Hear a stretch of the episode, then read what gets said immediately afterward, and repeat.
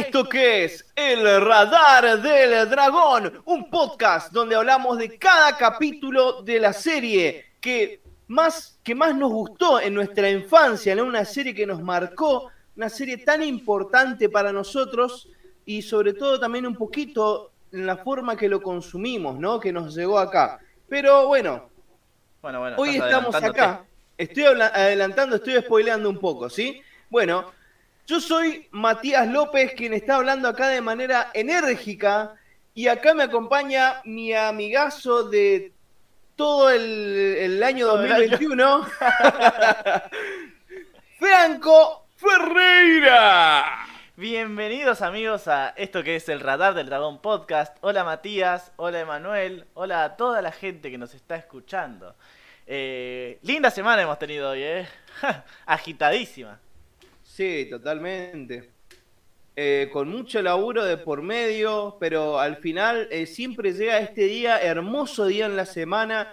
Para muchos es el viernes o el sábado, pero para nosotros es el jueves que venimos acá a presentar nuestras voces y nuestros corazones Y nuestros en conocimientos. este- y nuestros conocimientos en este hermoso podcast que hacemos, en el que hablamos de cuánto eh, apreciamos ¿no? esta serie tan bella, tan maravillosa que nos hizo felices a tantos durante nuestra infancia, ¿no? Sí, cómo apreciamos a esta serie y cómo también apreciamos a nuestras fuerzas especiales.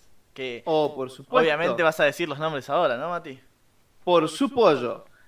Emanuel Rivero, Hernán Furia, Juan Manuel Herrera Sierra, Ricardo Olivera y Rodrigo Díaz alias Kilroy. Muchísimas gracias eh, por sus aportes con eh, cafecitos eh, que los pueden hacer. ¿Por dónde pueden hacer los aportes? Bueno, de hecho, Franco. hay, hay algunos links en la descripción. Por ejemplo, tenés, si sos de ¿Ah? Argentina, ¿sí? Si sos de Argentina, tenés cafecito.app.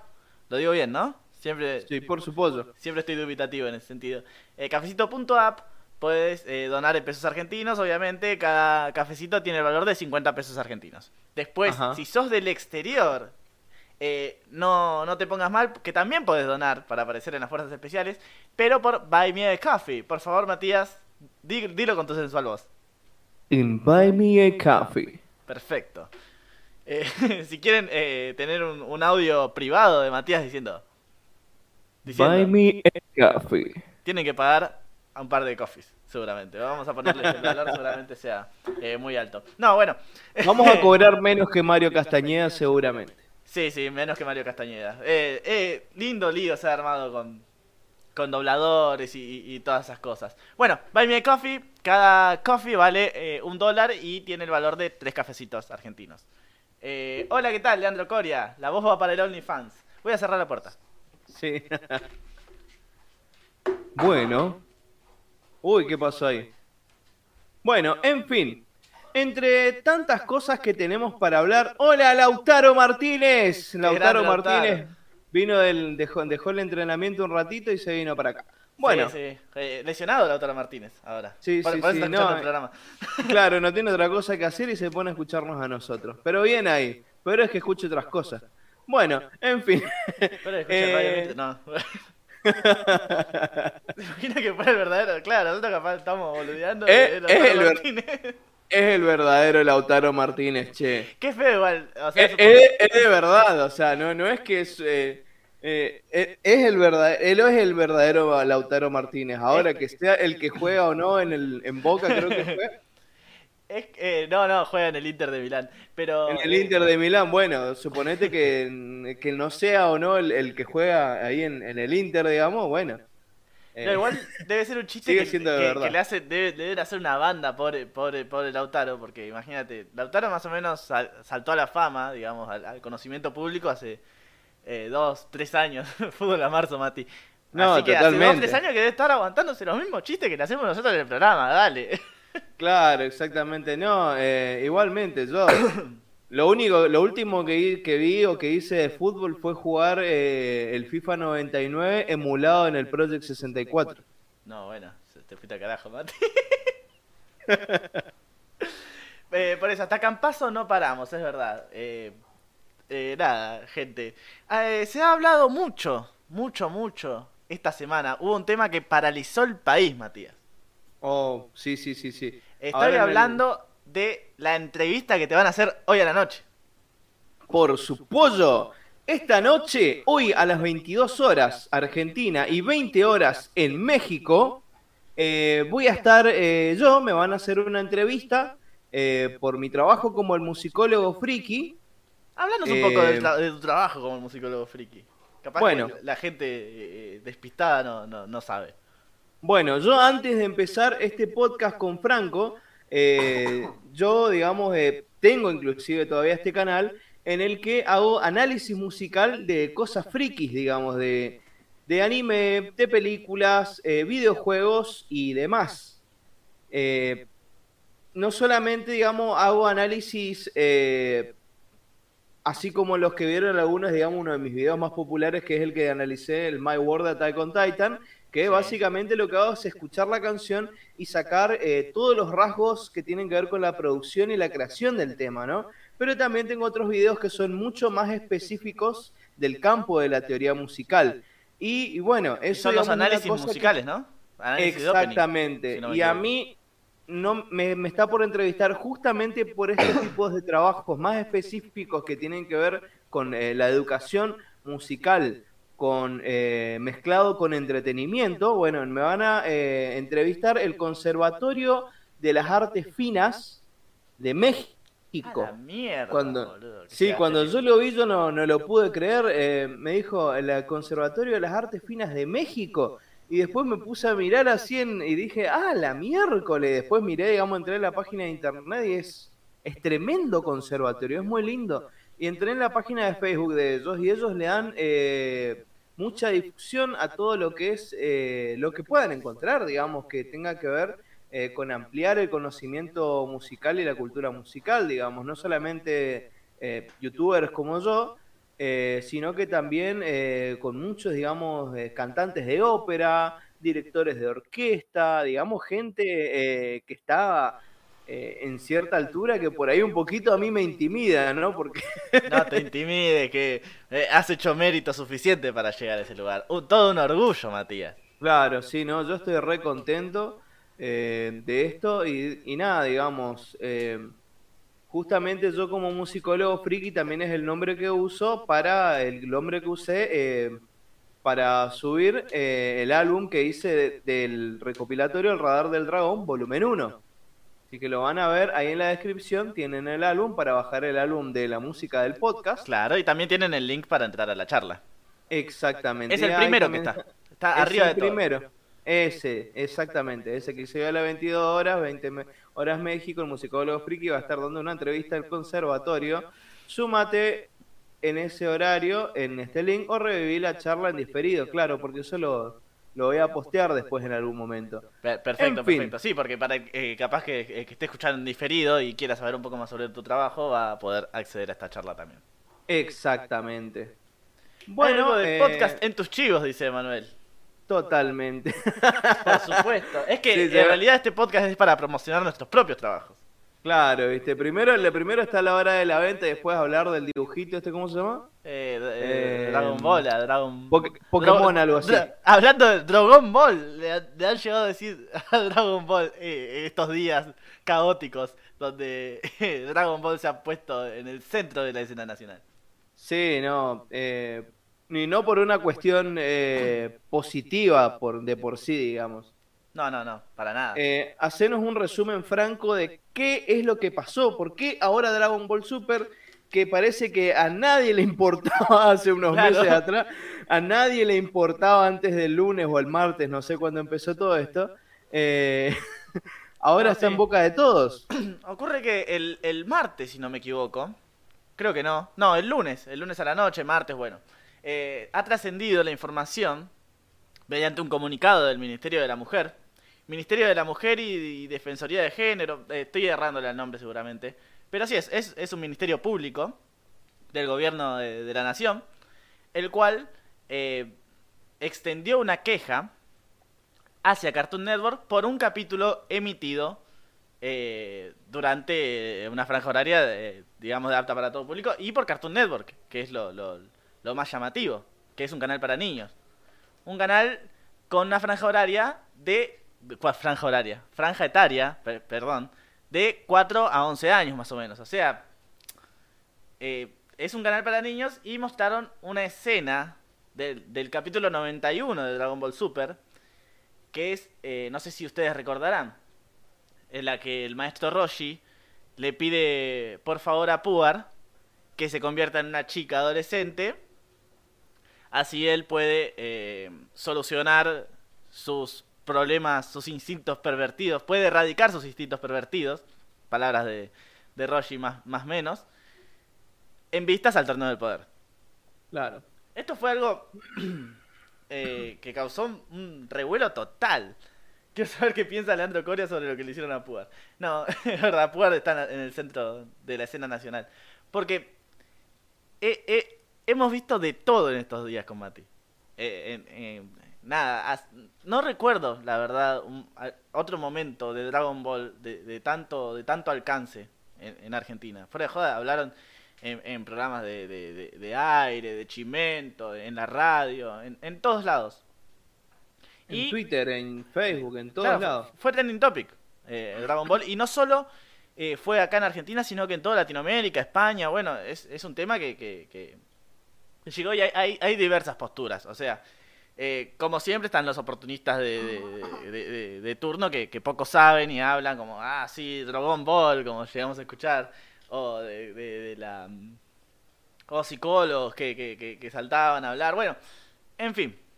Claro, gente que fenestraba a un lugar o a otro, tanto como diciendo, ah, esa serie de- del Dragon Claro. Ball es todo, es todo machista, es una cosa fea, nadie puede aprender nada de esa serie de porquería, o si no, el caso contrario, ah, ahí se van la plata de mis impuestos, en ese Ese es, el, ministerio. ese es el otro, el, Ese es eh, el otro otra extremo punta, otro extremo. detestable, digamos, detest- totalmente detestable porque, eh, eh, o sea, son dos extremos de la ignorancia que, digamos, uno que no sabe del contexto o de cómo se, de qué va siquiera la serie, el anime, y el otro lado que aprovecha la oportunidad, digamos, eh, de que mucha gente está muy caliente con esto y que realmente mucha gente no indagó sobre esta noticia o sobre la posibilidad o por las cuestiones eh, legales. Claro, es que el, Eh, el amarillismo, eh, obviamente, vos, vos buscás Dragon Ball Super y dices, cancelaron Dragon Ball Super. Y no es la primera vez que pasa en el año, la puta madre. Claro, no, en, ya en, cosa. en España hemos tenido también estos titulares hace pocos meses. Y, y- y ahora vuelve, vuelve lo mismo. Y, y vos te levantás, ves que cancelaron Dragon Ball Super y no investigás. Y hablás de boca de ganso. Y despotricás, ¿viste? De, de tirás así, ah, sí, porque.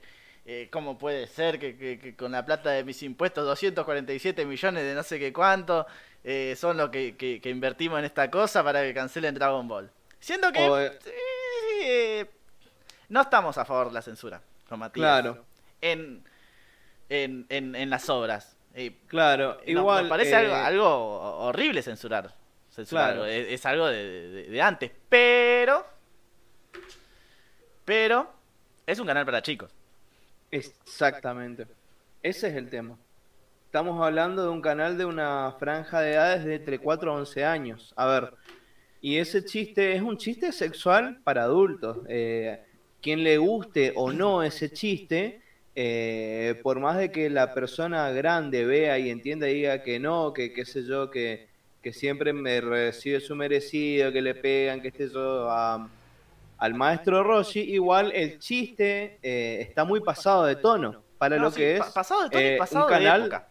de, de época también, digamos, o sea, es una clase de humor que no, que mucho nos está dando, pero igual yo saliendo de a quien le parezca gracioso o no, eh, no importa porque es una situación adulta, ¿sí? Y lo que nos lleva a otro punto bastante importante eh, dentro de todo esto.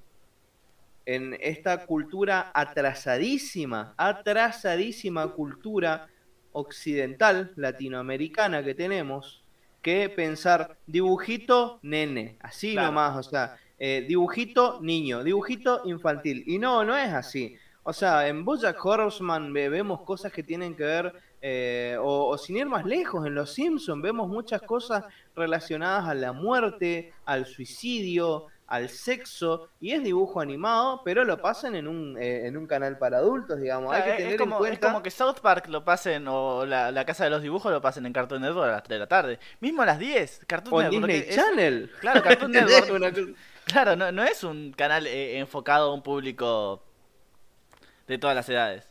Claro, bueno, de todas las edades, adultos. Claro, eso es lo que quise decir. está enfocado a niños. Y como dice Leandro, es fue bastante fea la, situación. La escena es, eh, es incómoda, te incomoda. Pero no, no es no es que, que, qué sé yo, salimos en nombre de, de, la moral y, y, de todas esas cosas. Que, que, que, obviamente a nosotros nos parece totalmente repudiable, lo hemos dicho miles de veces a esto, de que las actitudes del maestro Roshi son son de, de, de, lo peor, son, son cosas que, que, que sí, es un humor muy ochentero. Claro. Y, es más, en Japón, estas mismas escenas causaron eh, un, revuelo similar. Porque hubo madres que se quejaron. Porque es, eh, Dragon Ball Super lo pasan a las 9 de la mañana en, en Japón. Imagínate mm, a las 9 de la mañana ver esto. Claro, esto no es algo que. Claro, esto no es algo que pasó eh, acá.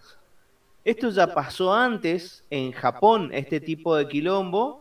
Y obviamente vieron que no, acá no está más el chiste, digamos, ya no podemos hacer el mismo chiste de nuestros ídolos Olmedo y Porcel, de, de, de toquetear mujeres y que todos nos riamos de eso. Eh, así que no, digamos, no, no quedó muy nada que ver. Pero en fin, eh, yo digo lo siguiente, a ver,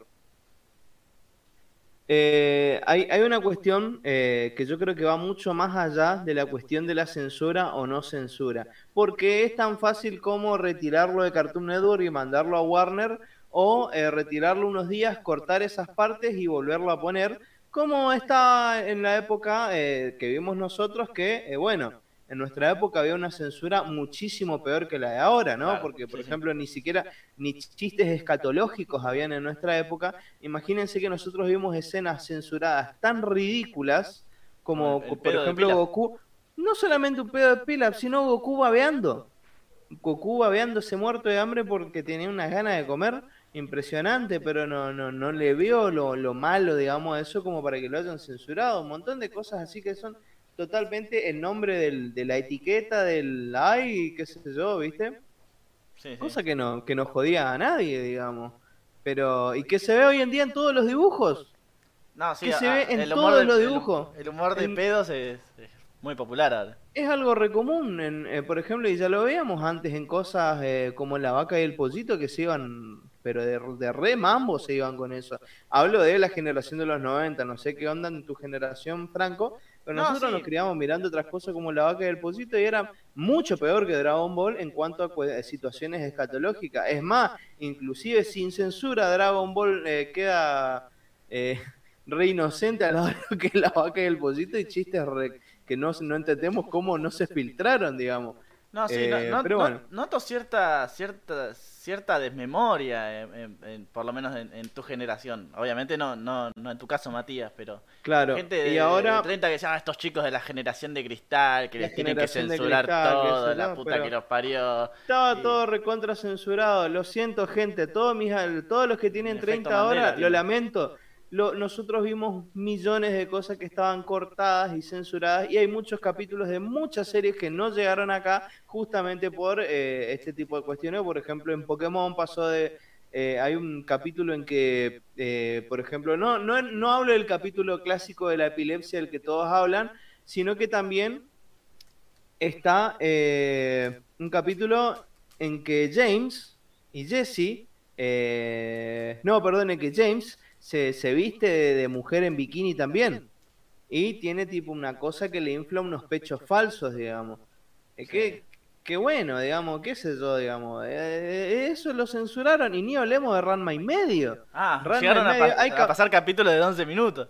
Sí, capítulos re cortos, llenos de publicidad, donde decís, ¿qué pasó? No pasó nada acá. Sí, pasó un montón, pero se censuraban. Y por ejemplo, eh, no, sí, eh, son, eh, es, pero eso es por, justamente por esta cuestión de ignorancia que hay acá en Latinoamérica, de eh, la cuestión de que dibujito igual a niño. Pero Claro. saliendo igual de todo eso, eh, Dragon Ball puede volver sin censura inclusive y eso se lo puede arreglar fácil en Warner y o en cualquier otro canal y en cualquier otro horario y lo van a ver igual. Pero ¿saben qué? Es totalmente al pedo esto. ¿Por qué? Porque es totalmente al pedo. Porque hay programas mucho peores, como por ejemplo acá en Argentina tenemos uno que se llama Showmatch, que básicamente se trata de gente bailando con poca ropa y eh, se basa en, eh, obviamente, en, eh, en bardo, en bardo, en quilombo al pedo, de, de gente que se insulta entre sí, más que el baile, que el arte, y bueno, hay mucha gente cirugiada, etcétera, etcétera, y que está en un horario de adul- de adultos, en un canal de adultos, pero igual muchos padres los miran con sus hijos. No, sí, la Showmatch es un programa que tranquilamente se ve en las cenas familiares. Cada vez menos. Exactamente, cada- Porque por el, eh, el- por el rating que está teniendo últimamente, cada vez menos, pero... Sí, pero igual también es otra pelea al Pepe, ¿sabes por qué? Porque la mayoría, yo te digo, yo soy maestro de escuela. Sí. Eh, yo en 2017, cuando yo había empezado a trabajar como profesor en, en escuelas primarias, sí, sí. yo estaba con mis alumnos y ellos ya tenían, eh, qué sé yo, alguna remera o alguna mochila de, de, de Goku en Super, en Super Saiyajin Blue y no había llegado todavía Cartoon Network y yo les hablaba, hey, ¿viste Dragon Ball Super? Sí, yo miro con mi papá anime en internet. Claro. ¿Cómo entonces Attack on Titan? Attack on Titan, Shingeki no Kyojin. ¿Cómo es un anime tan popular? Yo no sé si está en Cartoon Network o No no, Kyojin o, no, no, o no en cualquier en otro canal de Network. TV. O en No, cualquier las otro políticas canal de actuales. TV. ¿Está o no Shingeki no Kyojin? ¿Está Tokyo Ghoul en algún canal? Y son recontra populares acá en Latinoamérica. Así que déjense de jorobar. O sea, ¿qué importa si lo sacan o lo ponen en la tele? Igual se lo puede ver en internet en cualquier momento. Ahora, eso lleva el- al otro problema, no solamente del lado de los que se quejan del retiro, sino también los que eh, creen que hacen algún tipo de buena acción sacando esto de la tele No, sí, no sí. cambia en absolutamente nada. No, no, está- no estás cam- cambiando el mundo, pero... No estás cambiando el mundo, ¿por qué? O sea, porque el, el chico igual va a mirar eh, Dragon Ball en el canal de ISAT a las 12 de la noche y después de paso, bueno, si puede mira Dogman, aunque creo que Dogman ya no da más en la tele, pero bueno, No sé de qué hablar. eh, es un decir, digamos, o sea, igual los pibes lo van a ver. Yo miraba dibujitos para adultos cuando era chico en Locomotion y Es que sí, Locomotion era obviamente. claramente para público adulto. Pero eh, ahí, ahí ese es otro tema, o sea, si, eh, si es un canal que, que, que se jacta de, de, de, de tener un contenido family friendly, un contenido en el cual vos, vos como padre eh, te podés ir a la mierda, va, no sé si te podés ir a la cocina, dejarlo mirando eh, algu- alguna serie y, y no te tenés por qué preocupar. No, no, no tenés por qué estar exhibiendo este tipo de contenido. Que Claro. además en, en Dragon Ball Super ha, ha- ha pasado a ser una cosa chiquitísima el, el- el contenido así censurable. O sea, eh, censurable así hablando de, de- de cosas eh, fuleras como las de Roshi. Claro, por eso. En tres capítulos, dos o tres capítulos recuerdo algún chiste de este estilo. Claro, es Y, que y- y- solamente. y disfrutás igual la esta parte. serie. O, o no. Totalmente. O, o- Totalmente, no ver esta serie, o no ver este, esta escena te, te, te cambia el- la, la ecuación. No te la Y al igual que todas las escenas del maestro Roshi en Dragon Ball Z, eh, no creo que estén en el manga. Hay muchas escenas en las que están mirando la tele mientras ven la pelea de Cell, por ejemplo, y el maestro Roshi se pasan degenerado manoseando a Bulma. No creo que esas cosas estén en el manga. Yo no llegué a esa parte del manga, pero me imagino Ah. que es totalmente al pedo. Eh, Generalmente Y- esas escenas son de, son de relleno, sí. Bueno, igual, eh, también hay otras cosas que también, como dijiste, eh, hay que tener en cuenta a veces un poquito el tema de, bueno, de la madre que justamente ve, cuando dice, ah, yo miraba Dragon Ball cuando era chica y bueno, voy a ver acá con mi nena y ves ahí, viste, la situación de, del abuelo ahí eh, manoseando a la nena, estando todo afuera, como que todo bien que manosea a la, a la nena y bueno, la nena dice, bueno, está bien que mi abuelo me manosee, No, sí, sí. que, eh, que es una, una especie de mensaje que se ve en eso, digamos, lo que pasa, porque Yam-. Yamcha, por ejemplo, no irrumpe en esa situación, no pasa nada.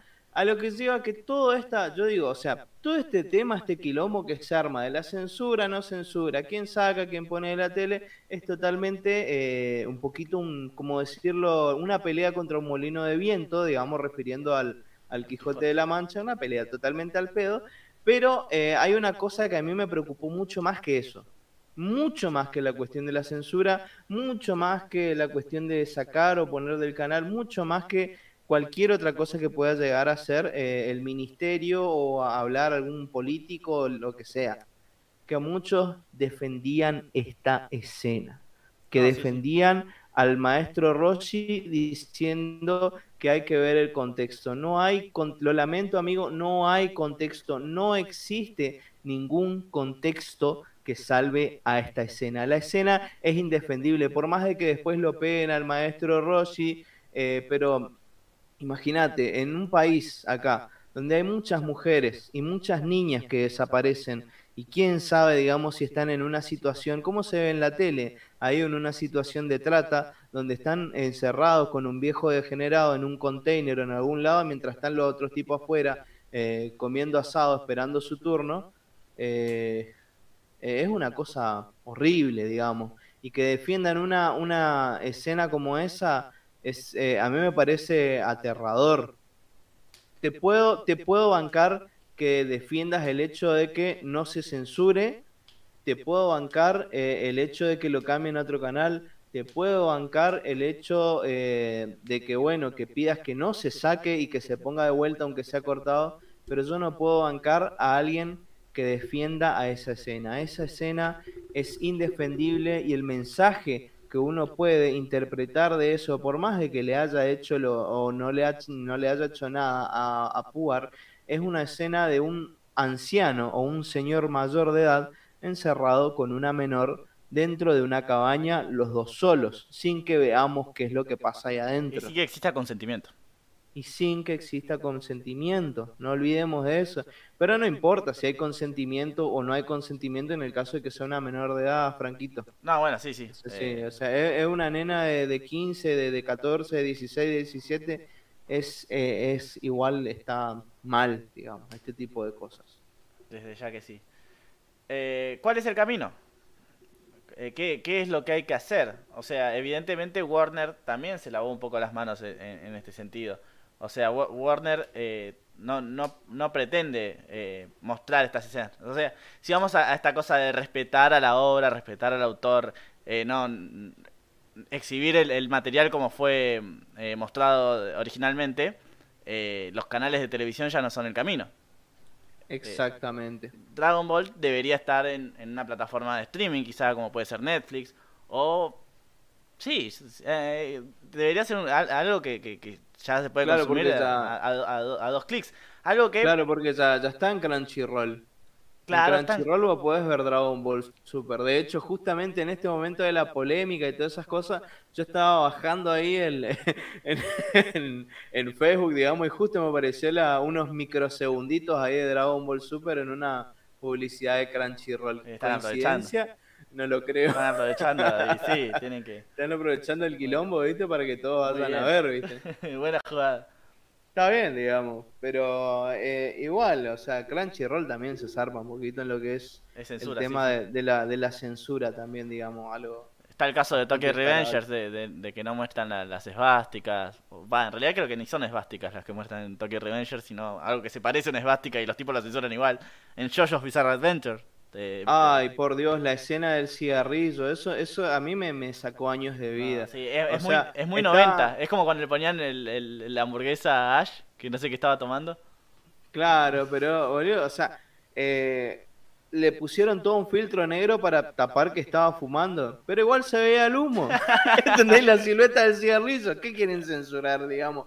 Eh, es malísimo todo eso. Pero bueno, Este, Igual, la- la porque cuestión está- Dragon Ball no es para chicos. O sea, si, si vamos al caso, no, es- no es algo que, que- que- que- e- Es algo que puede ser para chicos, pero en compañía de un, de un adulto responsable o bajo el, el permiso de, de- de- de este adulto, ¿no? claro. Por lo menos Dragon Ball sin censura. Dragon Ball como producto, Dragon Ball Super, Dragon Ball, Dragon Ball Z. Que, que Exactamente. nos- nosotros somos los primeros en, en- en criticar las actitudes del maestro Roshi y también en reivindicar el, eh, todos los valores que aprendemos de esta serie. todas las cosas buenísimas que hay en, Dragon Ball, que es impresionante, digamos. A mí me, a mí por eso, eh, a mí rever todo esto, me abrió los ojos totalmente, inclusive en la saga La Patrulla Roja, ¿viste este personaje que aparece acá, el coronel Silver? Yo no le daba ni dos pesos, yo ni me acordaba de lo que hacía, y ahora es impresionante, es impresionante eh, el, tremendo personaje eh, que, desarrolló Toei acá, el coronel Silver, pero aún así uno eh, lo que tiene que hacer es ser crítico con lo que, con lo que mira, no defender a muerte una cosa eh, por más de que esté mal, por más de que vos sepa que esté mal y vos porque estés de ese lado. No, totalmente lo contrario. Te gusta lo que te gusta, te gusta lo que no te gusta y lo que no te gusta, bueno, lo criticás y lo haces saber de, manera responsable que, está mal. De eso se trata ser un ciudadano activo, una persona con, criterio, ¿no? Miguel Ángel Torres, todo gracias a relleno porque en el manga se lo cepillan en nada. Sí, es verdad, Miguel Ángel. Eh, sí, se lo cepillan en, tres paneles. Pero bueno, en tres páginas.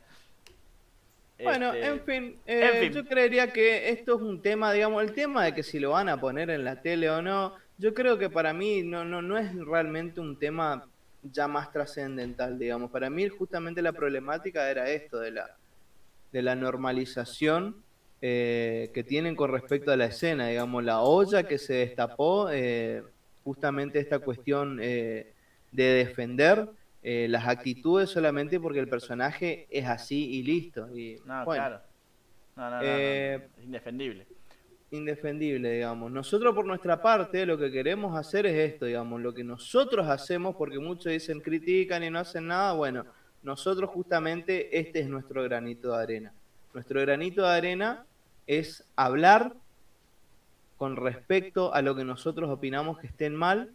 ¿Por qué? Porque puede haber algún chico que esté escuchando este podcast con el papá o con algún primo o con alguien y tiene que entender que este tipo de cosas son irreales y son incorrectas. Y esa es, nuestro aporte eh, a la comunidad Dragon Bolera. Claro, si estaban esperando que, salgamos a, patear los talones de gente que está haciendo un reclamo justo, no.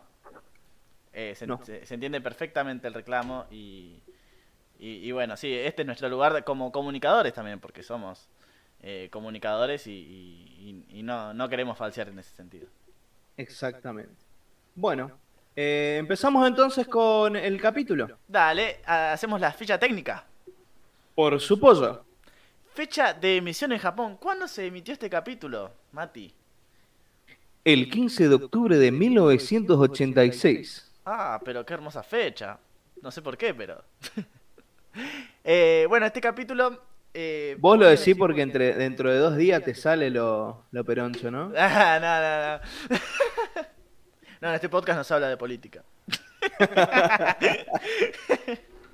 no, bueno, eh, eh, ¿cómo, no se habla de, ¿cómo va a hablar de política, gente? esa es otra discusión. no de política partidaria al menos, no nos vamos a poner de ningún partido político, pero sí nuestras opiniones políticas las vamos a decir en nuestro programa.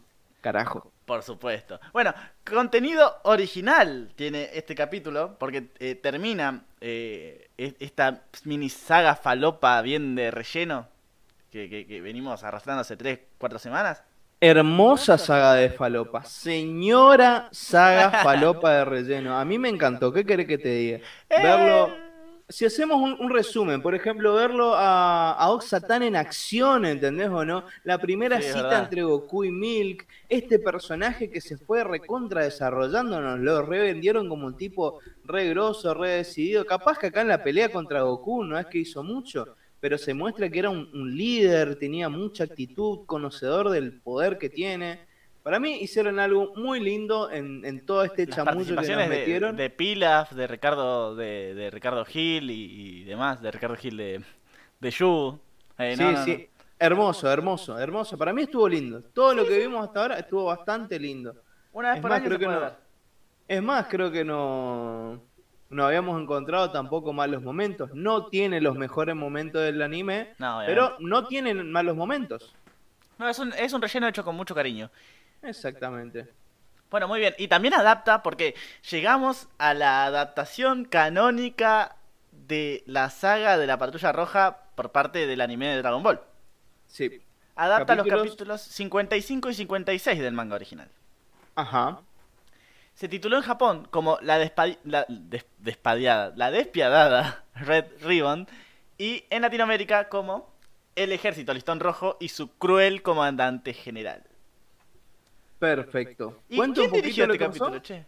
¿Cómo, ah, cómo? cierto, me estaba olvidando de, que no, había. No, no, no. no. Uh, me olvidé del nuevo. Puta madre. Bueno, bárbaro. tráele al nuevo, dale. Vení, vení, vení, vení, vení, Emma, vení, vení, vení, vení. Sentate, Llamalo, llamalo, sentate. tiralo de la oreja. Sentate. Eh, ¿Cómo estás, viejo? Es Bueno, mudo, pobrecito. Me está haciendo sella. Está, está con un problema. Hola. Hola, Emma. ¿Cómo Ahí estás? está. Hola, ¿cómo están? Todo bien, todo bien. Se sacó el barbijo para hablar. No, no, estaba ocupado, viste, qué sé yo, yo no estoy acá, viste, las 24 horas esperando a que me llamen. Están Está, hace, está de las 4 de la tarde en Meet. Emma, hace 5 horas que están hablando de otros temas que no son el capítulo y bueno. ¿al- ¿Algo para agregar, Emma, en base a todo esto? No, la verdad que creo que mi opinión es muy similar a la de ustedes. No creo que haya tampoco que dedicar mucho más tiempo a esto. Para mí ya es un tema que se hace Un tema zanjado. Bueno, muy bien. Fuertes declaraciones las de Emma. Este. Que se nos ha perdido. ¿Vos estás, eh, Matías? Estoy, sí. Estoy, estás. Perfecto. Bueno, Se nos ha perdido. Ahí está. ¿Volviste? Hola. no están censurando a Emma. Yo estoy escuchando todo perfecto, no sé ustedes. No, por, por- por un momento eh, se, te, se te perdió. Por eso. Bueno, eh, a ver, ¿para qué, ¿para qué me llamaron? Se me está enfriando el café de nuevo. Bueno, eh, decinos quién dirigió este capítulo. Y este capítulo lo dirigió una persona que la verdad que antes de nombrarlo hay que ponerse de pie. A la mierda. Es un histórico. Es un nombre que es sinónimo de Dragon Ball. Y la Uh. verdad, me cuesta entender cómo muy poca gente, por lo menos creo de los que estamos acá, lo han escuchado nombrar alguna vez. Es ni más ni menos que Yoshihiro Ueda. ¿Quién es Uy. Yoshihiro, ¿quién es Yoshihiro Ueda? Contanos, por favor. Bueno, primero que nada voy a contar qué episodios dirigió hasta ahora de la serie, porque es la primera vez que los mencionamos. Ajá. Bueno, Ueda dirigió en total una cantidad de nueve episodios contando este, entre los que se destacan el primero, que es el número 7, Oxatán en la montaña de fuego, que fue ese Uh. capítulo que nos presentó a nuestro amigo y el mejor suegro que alguien pudiera tener. Uno con plata y piola. Claro, y recopado, que vos abandonás a tu Eh. familia y no te, no te jode, te defiende incluso. y, y bueno, encima a, a la hija de él, ¿viste? Pero bueno, Claro, hablando de cosas tóxicas que nos enseñó Dragon Ball.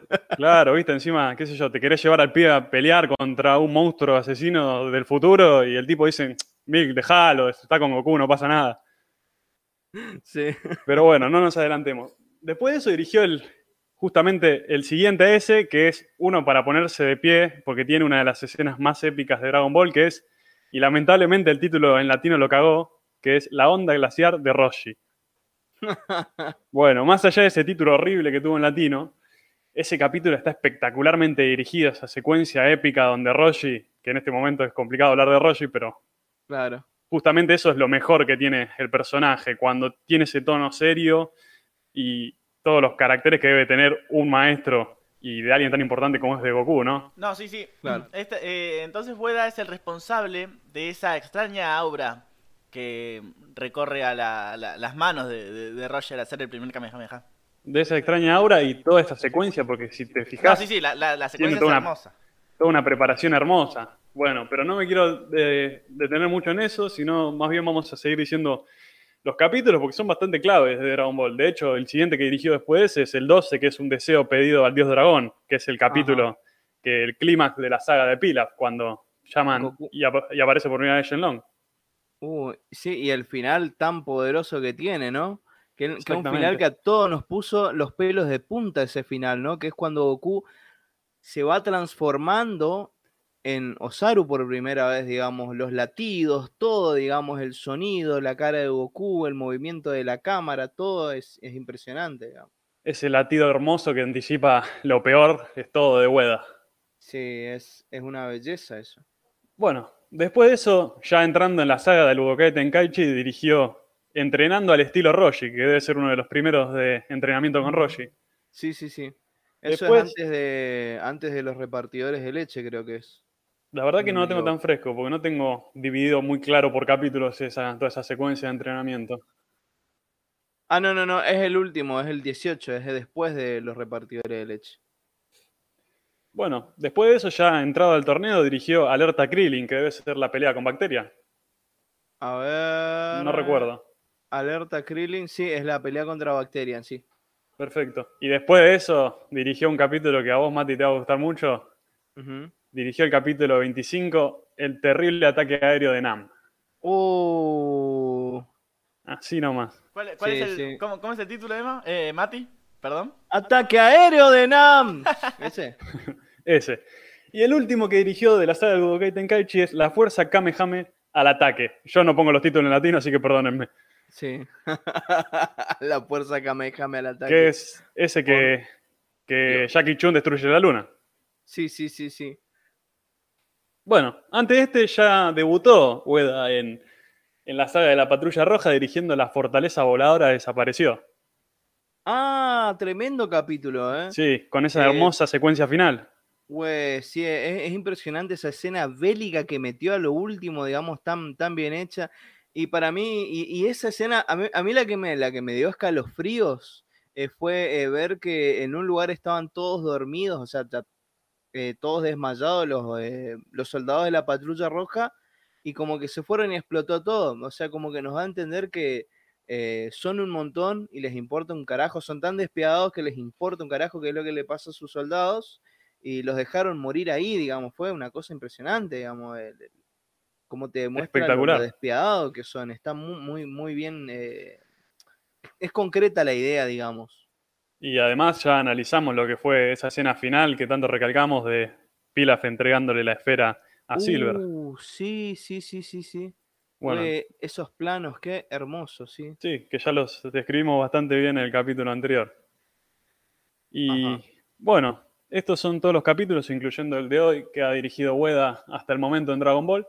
Me Ajá. gustaría decir como curiosidad que hay algo llamativo entre estos dos directores que eh, analizamos hasta el momento contando a Ueda, que el otro es Takenouchi, que los dos han dirigido, van a dirigir en lo que es Dragon Ball, sin contar Z y lo posterior. Ellos han dirigido en Dragon Ball, la primera serie, ambos 40 episodios.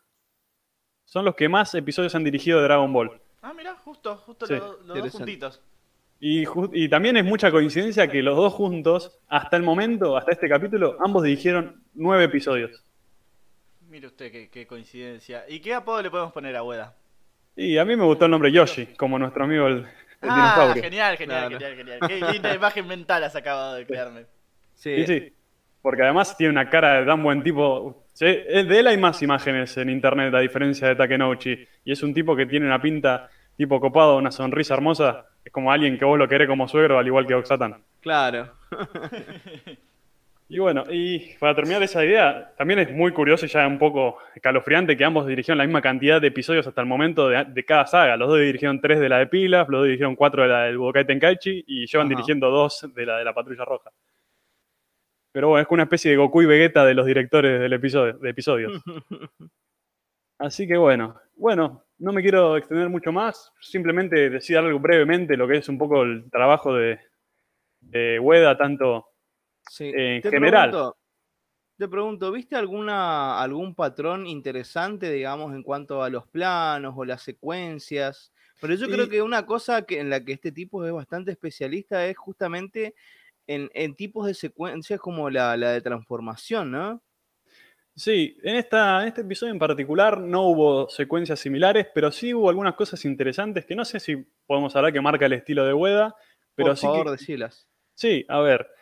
Primero, una de las cosas más destacables de este episodio es alguna que para muchas personas pueden ser irrelevantes, pero para mí son esenciales para construir cualquier película o serie, que son las escenas de transición. Las escenas de transición son esos momentos donde eh, se marca el paso del tiempo a partir de, de imágenes entre escenas eh, del episodio, como podríamos decir, este episodio tiene varias escenas de transición. Una primera es cuando empieza la lluvia.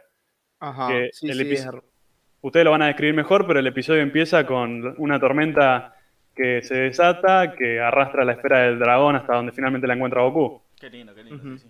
Sí, ahí Sí, vos, es- Mati. Es, Sí. es muy para ponerla de fondo en un video de. ¿Cómo es? De. De, de estos de. De lo-fi hip hop, ¿viste? Claro, sí. Es, y es bueno, hermoso, es, es muy dramático, es muy lindo. Bueno, particular- particularmente de esa primera escena hay un momento que a mí me parece muy bien logrado, que es cuando muestran a la esfera del dragón, porque eh, en esa secuencia te van mostrando distintas imágenes de todo el paisaje, con el inicio de la lluvia y de la tormenta, cómo va creciendo, hasta Ajá. que te muestran dónde está la esfera del dragón. Y ahí empieza la música de las esferas del dragón, que cada vez que aparecen las esferas suena esa música particular. Ah, mira. Claro. Sí. Y bueno, está muy bien hecha porque te muestra justamente. eh, a ver, parece una escena irrelevante para el episodio, pero no. Te da a entender cómo es que llega todo este relleno. Todo esto es relleno, pero sirve Ajá. para explicar por qué Goku encuentra la esfera donde la encuentra después. Sí, hay, hay Claro. un tema con eso. eh, que después lo vamos a charlar para mí. Para mí, eh, eh, es medio improbable que, que- que la esfera pase del río a- a- hasta tan lejos donde la encuentra Goku. Y bueno, pero. Claro. ¿Qué, qué acabas de ver, Franco? Que acabas de ver, Franco. Muy buena esa sección nueva, dice Hernán Furia, repiola esta data del director. Bueno, Hernán y Furia, otra. que- Totalmente. Que, nos acompaña en vivo, eh, pero, pero siempre nos acompaña en diferido. Bueno, es un miembro de nuestras fuerzas especiales. Le mando un enorme saludo. Ahora, otras cosas que quiero hablar de este episodio con respecto a la dirección de Ueda. eh, hay algo en particular que me llamó la atención de- del montaje de pelea. A ver, ah, pará, antes de avanzar a eso, lo que son las transiciones. Bueno, hay varias escenas de transición. También tenemos una escena de transición cuando muestran el amanecer y el fin de la lluvia, que te muestran a Goku despertándose y te muestran cómo bueno, te muestran varias escenas de Silver, es, es bastante, bastante bien hecha también. Y una, una última escena de transición es con Goku volando en la, con la nube voladora, viendo de fondo a todos los de la patrulla roja buscando la esfera.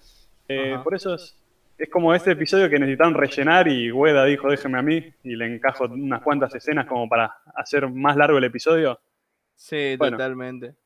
Y bueno, después lo que es el montaje de pelea me llamó la atención. Acá me pongo un poco crítico con, con él porque es como, a ver, vos cuando haces una secuencia de, no solo de pelea, de cualquier, de cualquier tipo de cosa, vos tenés que encontrar cierta continuidad entre un plano y otro.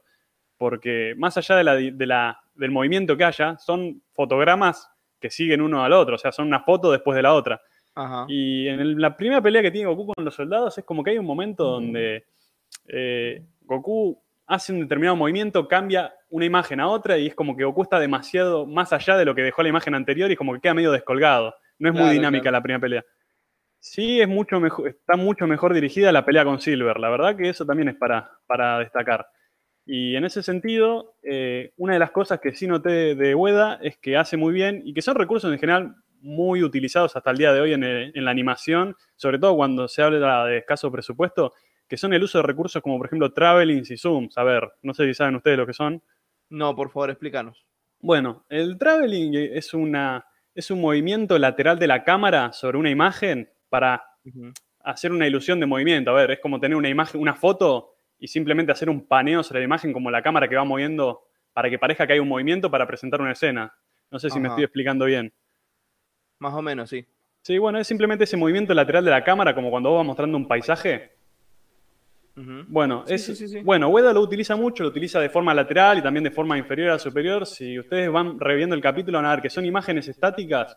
Que, ¿Qué hace Ueda con esto? Quiere darle más Claro. dinamismo, más dinamismo al capítulo, es decir, porque tenés simplemente dibujos, si vos solamente pones un dibujo, pasás a otro dibujo, pasás a otro dibujo, y el ojo, viste, como que se termina le- cansando un poco, porque estás viendo fotografías. En cambio, lo que Claro. mete el director es un movimiento de la cámara sobre una imagen estática para darle más dinamismo a la escena. Y lo hace Claro. mucho, es muy recurrente. Hay algunos directores que no, que simplemente hacen eso, te muestran una foto, otra foto y otra foto, y nada más. Y bueno, acá hay en la secuencia con Silver, en la secuencia de los paisajes, en una secuencia, bueno, en la pelea entre Goku y Silver hay mucho de ese tipo de movimientos. Y los zooms son movimientos de la cámara de, de atrás hacia adelante, es decir, cuando la cámara se va acercando hacia un personaje. Eso, la verdad que son recursos muy útiles a la hora de querer mostrar, sobre todo en, en animaciones de acción, mayor, mayor movimiento para que salga un poco más fluida la pelea. En ese Claro. sentido, la verdad que está muy bien dirigido el episodio. Sí, es, es una guasada lo que hicieron. A mí, Sí. a mí me gustó mucho. Y bueno, es que por eso mismo el episodio, eh, la pelea puntualmente con- entre Goku y Silver está muy bien, muy bien lograda. De hecho, en un momento Goku utiliza, eh, utilizan varios planos interesantes. A ver, ahora mismo voy a compartir en Discord, si puedo, una escena, un, un frame de Goku con este famoso plano holandés que les mencioné una vez, que es un plano Sí. medio en diagonal. Así que esto es un buen momento. Si hay alguien acá que quiere, que quiere verlo, puede ir a Discord. Y ahora voy a estar pasando esa escena. Vamos a Discord. Eh, Exactamente. Hablando ¿qué- del Discord, Sí. ¿cómo podemos eh, para hacer para entrar en el Discord? Por favor, Franco, decinos. Bueno, sí. eh, hay una. Hay algo llamado en los videos de YouTube que es la descripción del video. Ustedes tocan ahí, si tienen el celular, cliquean, si no, si están en la compu. Y van a ver una serie de links. También tienen para entrar a la comunidad de Radar del Dragón, tienen las redes sociales del podcast, el Spotify, etcétera, etcétera. Y también hay una parte que dice, eh, tenemos Discord, únetenos. Que en el video Ajá. pasado puse unétenos. Puse, acentué mal la palabra. Eh, Es idioma Namekusei. Unetenos al Discord. Al Discord. Unetenos al Discord, exactamente. Así Bueno, que- ahí a Discord acabo de compartir la imagen de Goku. Si ustedes pueden entrar y verla, van a ver que es, ese, es un plano así como que está medio orientado en diagonal. Que, a ver, ¿para qué sirven este tipo de planos? Es como que le dan cierto, cierta inestabilidad a la escena, es decir, es un poco incómodo para el ojo observarla y funciona muy bien. En, en momentos puntuales, como puede ser inestabilidad emocional o psicológica de un personaje, Claro, sí, Pero- sí. pero también puede servir para en escenas de pelea para justamente dar eso, darle más dinamismo al movimiento, porque si vos simplemente pones una imagen recta de Goku, eh, a ver, puede funcionar, pero este tipo de cosas lo que hace es que darle una sensación de movimiento porque viene acompañada de varias secuencias similares. Entonces Silver, parece que la- en ese momento. Claro, es una mirada subjetiva de Silver también. Y bueno, eso le da más, movi- más movilidad a una escena de batalla, sobre todo si tenés poco presupuesto. Ah, vos decís que voy a... Ahí, ra- rasqueteo ahí. Nah, igual No, se no sé si- que, que hubo guita acá en este capítulo.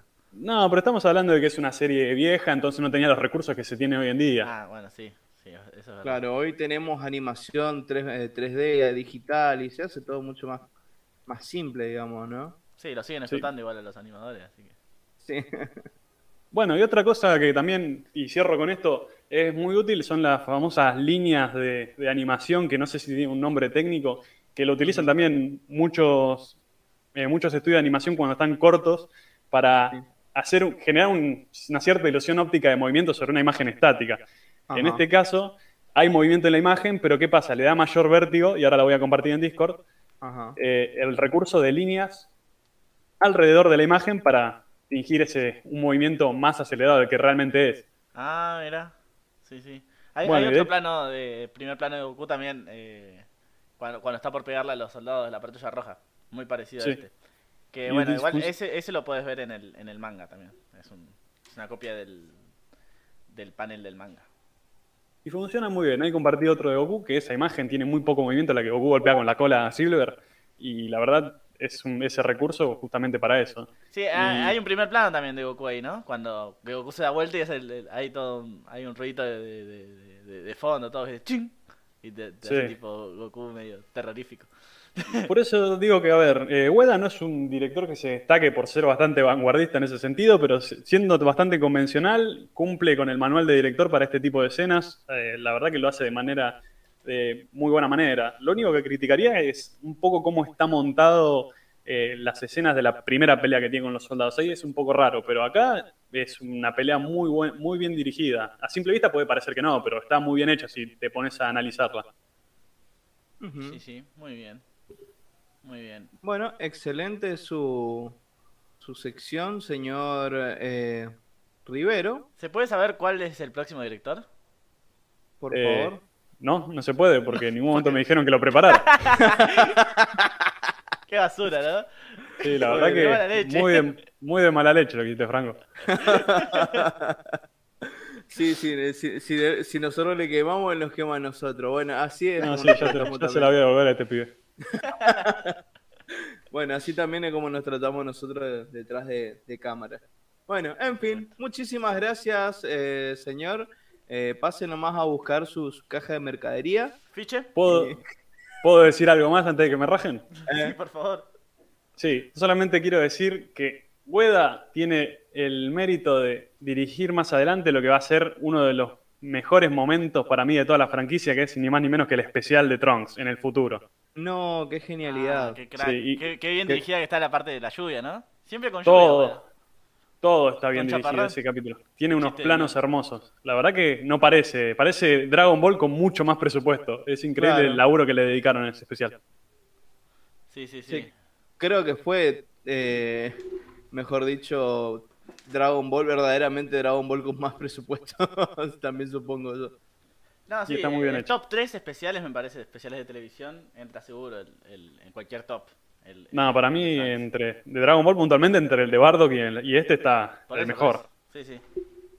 Bueno, sí, por eso, top 3. Capaz que uno dice, ah, no, porque el especial de Tarles me marcó la vida. güey. No sé quién diría eso. Capaz que sí, qué sé yo. Ah, sí, la película de Lord Slug. Conocer al falso Super Saiyajin. me- me- fue- Sí, fue- todos nos acordamos de esa película antes de Internet, Franco. no, igual es una gran película, ¿eh? Joda, eh, esa sí es muy buena, la transformación de Goku. Bueno, igual eh, Ueda tiene el pecado de haber dirigido Bio Broly, así que también hay, Sí, que, no. hay que decir todo. Claro, sí. Ah, diga- Digámoslos todos, digamos, sí. Sí. Bueno, eh, muchísimas gracias, Emma. Bueno, ya me puedo ir. Eh, sí. Cerrar la puerta. Ya te dejamos libres, eso, cerrar la puerta cuando te vaya. Eh, bueno, ahora ya que ya terminamos la, la sección eh, de directores de Yoshi Ueda, eh, dejo acá en, en Discord, esperen, estoy subiendo mi, mi aporte al, al respecto de todo esto, ¿no? Sí. Y a ver, esperen que ya carga y... Ahí está. No, bueno. Por favor. Ahí está, si pueden ver, eh, ese es mi aporte con respecto a, Muy bien, Yoshi mu- Ueda. muchísi- muchísimas gracias, Mati, por iluminarnos. lo, po- lo pondría, la, verdad que tendríamos que transmitir ya para que lo vea la gente, más que eh, promocionar el Discord a cada rato. Pero bueno, Sí, sí, será sí. otro día que, que pongamos en pantalla. Si entren al Discord, Sí, no, eh, eh, no se van a arrepentir. sí, lo- creo que lo hice acá mientras hablaba Emma, lo hice en, en un toquecito. Pero bueno, en fin. Eh, ¿Qué pasó con esto? Empiezo contando qué es lo que sucedió en el capítulo, Franco. Pero antes saludamos a Juan Manuel Herrera Sierra. Muy buenas ah, tardes. mirá quién está acá, ya llegó, Sí. ya llegó Juanma, llegó Juanma. Muy buenas tardes, Juanma. Qué bueno escuchar a los tres caballeros. Ah, somos. eh, ¿Cómo se llamaban los tres mosqueteros? D'Artagnan. Eh, y los No, otros Creo dos. que D'Artagnan creo que era el cuarto encima.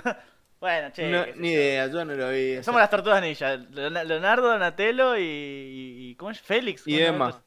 Y Emma. Eh, con, que, y con una tortuga que se murió hace rato. Por eso somos tres y no ah, cuatro. claro, la- la- y la tortuga que estaba gimiendo el programa pasado. Claro. El, el- el miembro, el, el arma secreta. Félix levantó, ¿cómo era, Emma? De- Decilo, por favor. Leonardo, Donatello, Rafael y Miguel Rafael. Ángel Franco son artistas del Renacimiento. Leonardo, Donatello, Rafael. Ah, ¿son cuatro? ¿Qué hijo? ¡No! La ¡Vivos! madre. Hiciste la gran Por favor, eh, marquen, marquen el minuto cuando pregunta esto. ¿Por qué no me lo dijo nadie? Debió haber parecido un idiota. Voy a marcar el clip ahora, muchachos. Bueno, en fin, vamos a empezar Eh, con el ah, capítulo. ah, sí, sí. A ver, dale, decila. La puta madre. No, Juan Manuel, que, que, que ayer eh, eh, a las 2 de la mañana publicó en el, el Discord de. Bueno, el Discord que tenemos psicólogo friki, que ibas a estar en unos minutos eh, dando la entrevista.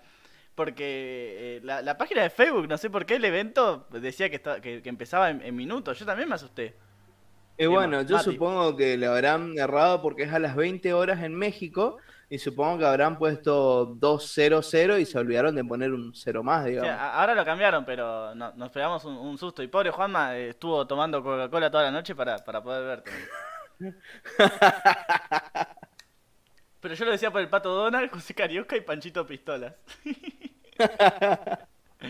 La puta madre. Bueno, no, no- no sé cuál, cuál elijo ser yo. Ah, el pato, el loro y el gallo. Bueno, eh, quiero ser. Pido el pato. Pedí el pato. Yo pido que empecemos ya, boludo, con Sí, el análisis que se nos hace tarde y yo y Ah, vos tengo una la- entrevista. Ah, disculpame, disculpame. ¿Cómo empieza este capítulo, Mati? Bueno, bien, en el capítulo anterior pudimos ver cómo la esfera que todo el mundo buscaba cayó por las cataratas y no las del Iguazú. Silver y toda la eh, Red Ribbon, ay qué chete Red Ribbon, la patrulla roja se dice amigo, Sí, ya está, están, Está, está retriban en todo el guion encima.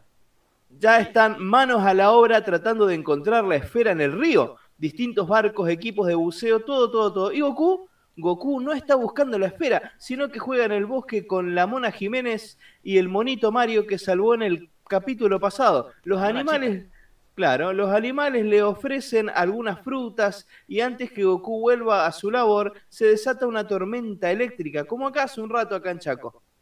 Sí, claro. Esta tormenta hace recular no solo a Goku, sino a Silver y a todos los soldados de la Patrulla Roja que andaban por allí buscando la esfera. A la mañana siguiente, la Patrulla Roja ya se encontraba buscando por todos lados la pequeña esfera y Goku se despide de los monos amigos que le dieron comida, cobijo, etcétera, etcétera. Parte de las eh, Patrulla Roja busca orillas del río y Goku que pasa por ahí dice en voz alta que están muy lejos de la esfera. Hay una viñeta muy tierna de Goku tomando agua en el mismo río que no vemos en el anime. Bueno, todo esto que acabo de decir hasta ahí y desde que Goku salió del torneo de las artes marciales, todo esto es relleno.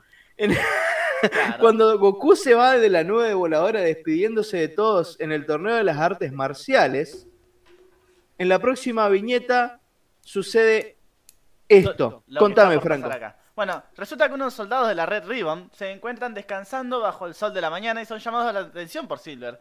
Que encima, eh, eh, re pijudo Silver, dispara un par de tiros para que, para que se espabilen, ¿viste? No le importa nada. Y esto también es, es eh, de Toei, porque Silver en el manga solo pega un par de gritos. Dice, eh, muchachos, Va, en realidad creo que llama la atención de uno solo que, que sale de- de la casita. Claro. Y le dice, no, no, no me saludé, todo aquello, bueno, lo, lo mismo pero pegando un par de gritos. Acá en el anime, Toei, vimos un, pa- un poco más de desarrollo de Silver y el tipo pega un par de tiros al aire.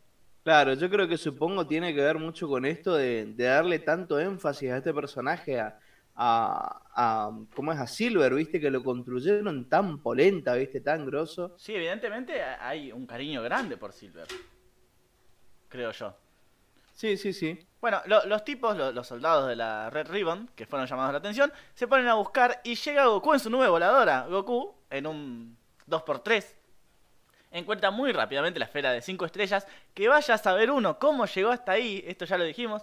Ya, o sea, no, no hay ni indicios del río. ¿Cómo mierda llega desde el río hasta, no sé, 100 metros capaz? La, la sí, esfera. que- sí, totalmente, digamos, fue una cosa... Ojo, pero yo vi en una parte que parecía que rebotó arriba de una piedra, o sea, si es realmente por eso, Ah, sí.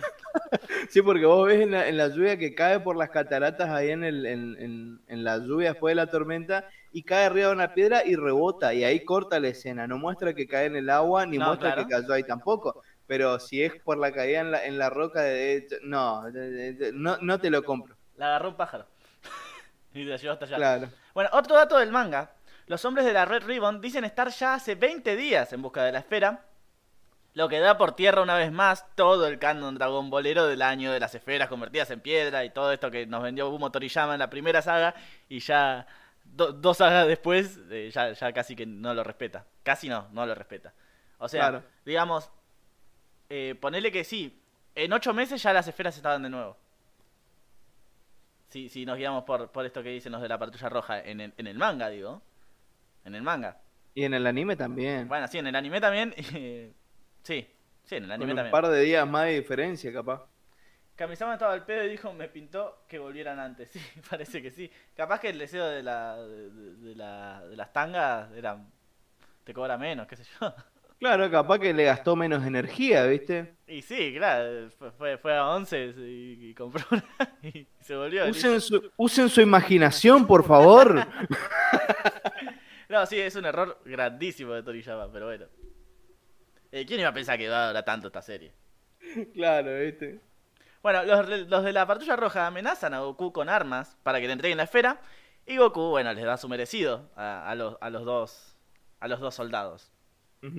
Y antes, o, o sea, no, de- después mejor dicho, de que, le- de que Goku les da su merecido, uno de los soldados, el cual es doblado por Gerardo Reyero, voz de Freezer y voz de Capitanazo, eh, hablando de, de Locomotion y, y, y dibujitos para adultos. Igual, ¿estaba en Locomotion en No, la casa de los dibujos? No, estaba en, No.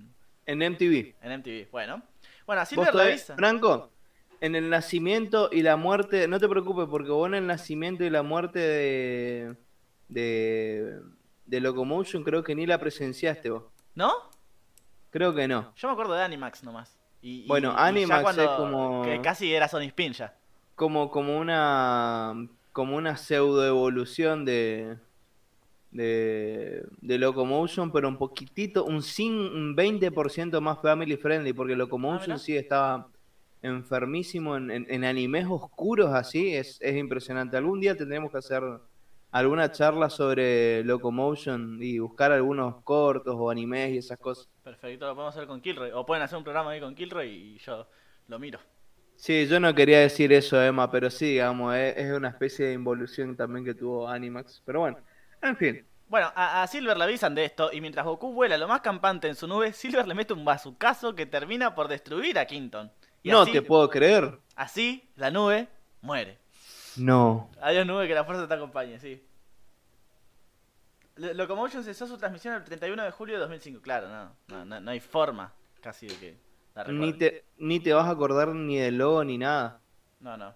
Bueno, eh, ¿quiere seguir, señor Matías? Eh, no, seguí, seguí vos. Bueno, Goku baja re caliente. Pero la verdad no he decidido del todo a pelear con Silver por alguna razón que, que no entiendo. En el manga es bastante pasivo. Bueno, vamos a ver en la parte de traducciones que hay un- una jugadita ahí de, de, de Laura bastante interesante. Pero, o sea, como que le dice, eh, no te voy a dar la esfera y se va. No, no, no, no le pega, cosa que, que tendría que pasar, ¿viste? O sea, Claro, Go- Goku quiere como, como un amigo a su nube.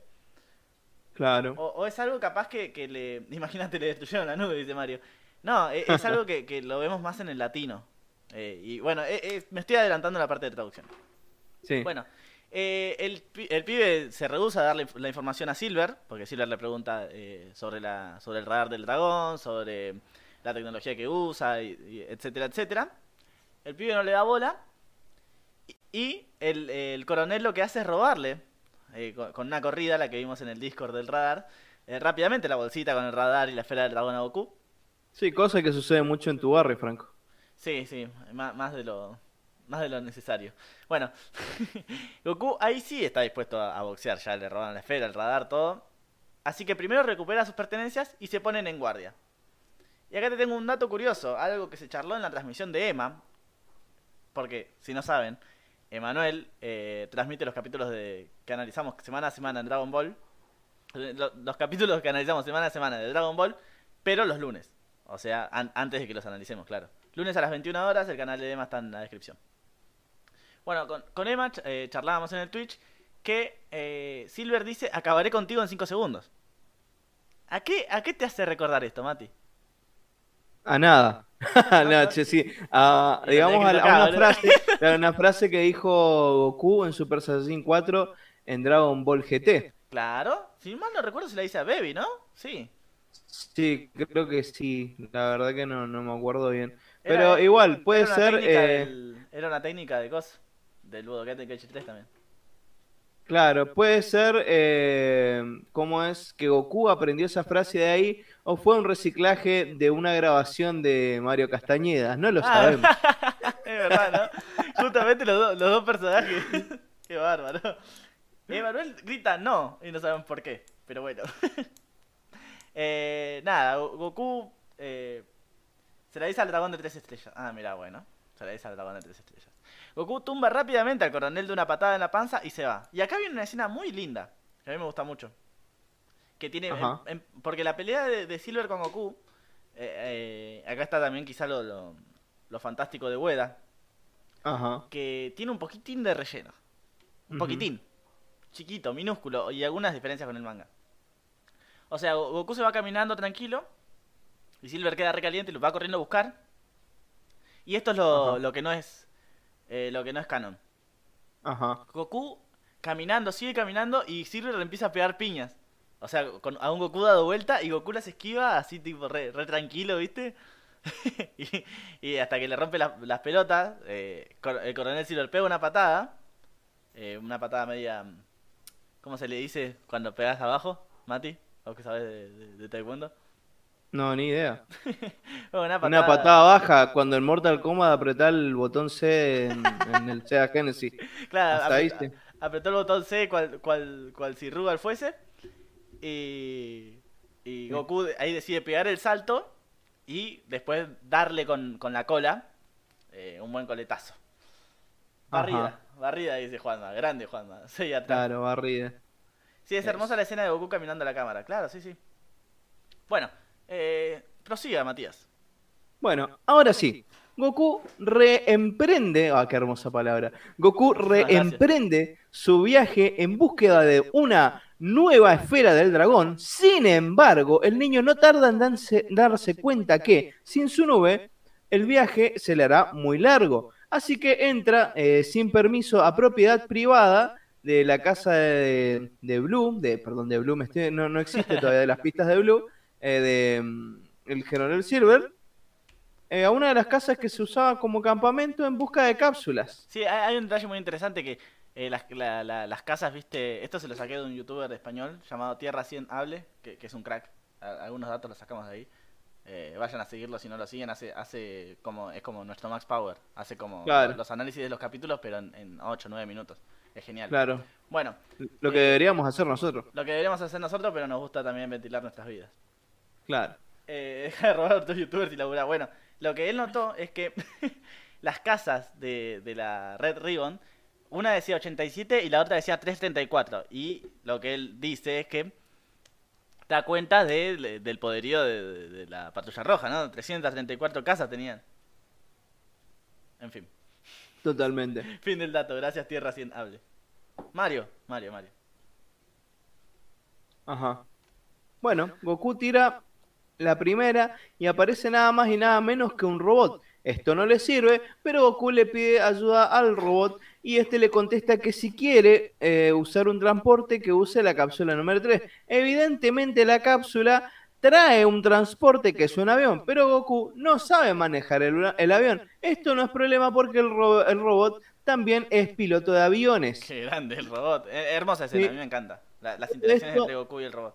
Sí, es muy lindo. Luego de esto, Goku y el robotito pasa, pasan por encima del río una vez más. Y el eh, despiadado niño se ríe de los soldados del Red Ribbon que siguen buscando eh, la esfera. Pobrecitos, digamos, los. eh, sí, mal. ¿Qué culpa no, pobrecitos los. eh, claro, los, los tipos que están laburando ahí. Y siguen laburando. Y ojo que ya tenían el dato que se estaban yendo, pero no, seguían buscando. tu ahí héroe? todo. Eh, este, este, el coronel Silver, este es tu héroe y Goku también que no le hizo nada, no, pero bueno, bien, para, para hacer un poco de tiempo. Igual acá vemos una especie de protogiru también, ¿no? Es, es muy lindo esto. Y seguramente no les Y- pagaban hasta encontrarla. No, no solo que no les pagaban, los, los cagaban matando, sí. Pero bueno, eso Sí, también no, lo vamos lo a ver en, en- en las curiosidades. Claro. Mientras tanto, en el cuartel general de la Red Ribbon, el comandante Red y el oficial Black son notificados por Silver de los poderes de Goku que se dirige a toda prisa hacia la base militar del general White. Tras esto, en el manga, Red le grita a Silver, imbécil, te voy a ejecutar, marcando eh, la última intervención canónica del coronel en el manga. Sin embargo, Toei Animation le reservó un poquito más. Qué grande ahí. Sí, qué grande Toei defendiendo su... Ellos eh, le salvaron la vida a su personaje que tanto le costó laburar. Después Sí, habrán dicho, no, Toriyama no me va a matar. Tanto que me costó desarrollar este tipo. No, se va nomás y listo. Bien pedo, claro, claro. O sea, eh, en realidad en el manga tampoco está muerto Silver, pero se da a entender que sí, que lo van a acabar matando.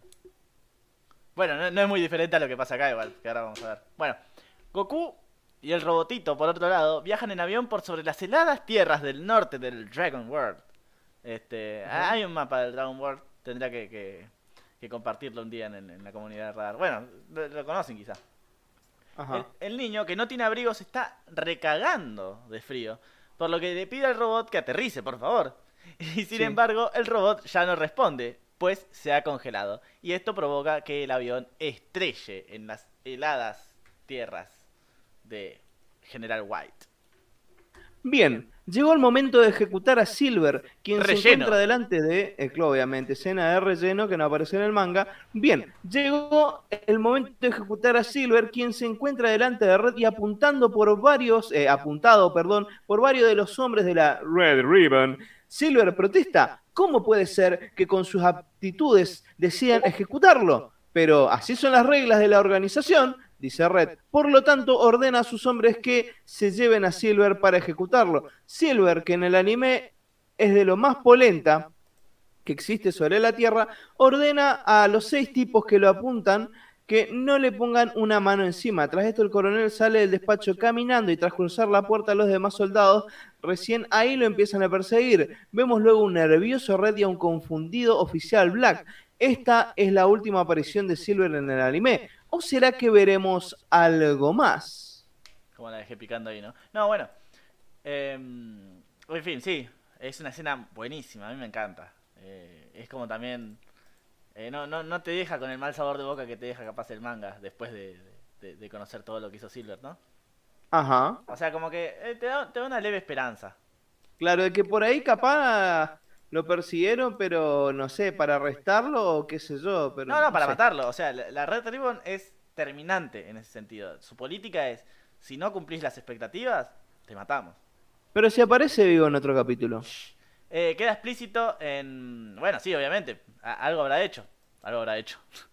no, pues, real lo que dije. No, eh, quise decir que sí, algo habrá hecho para de- deshacerse de, de- de- de los milicos. Bueno, viene, Claro. viene jodida la mano. Sí, no, eh, frases complicadas. Frase complicada. Milicos algo habrán hecho, no, no me gusta. No, no, no es algo que queda- no es algo muy, muy, no es algo que se pueda decir muy de seguido en Argentina, pero bueno, en fin.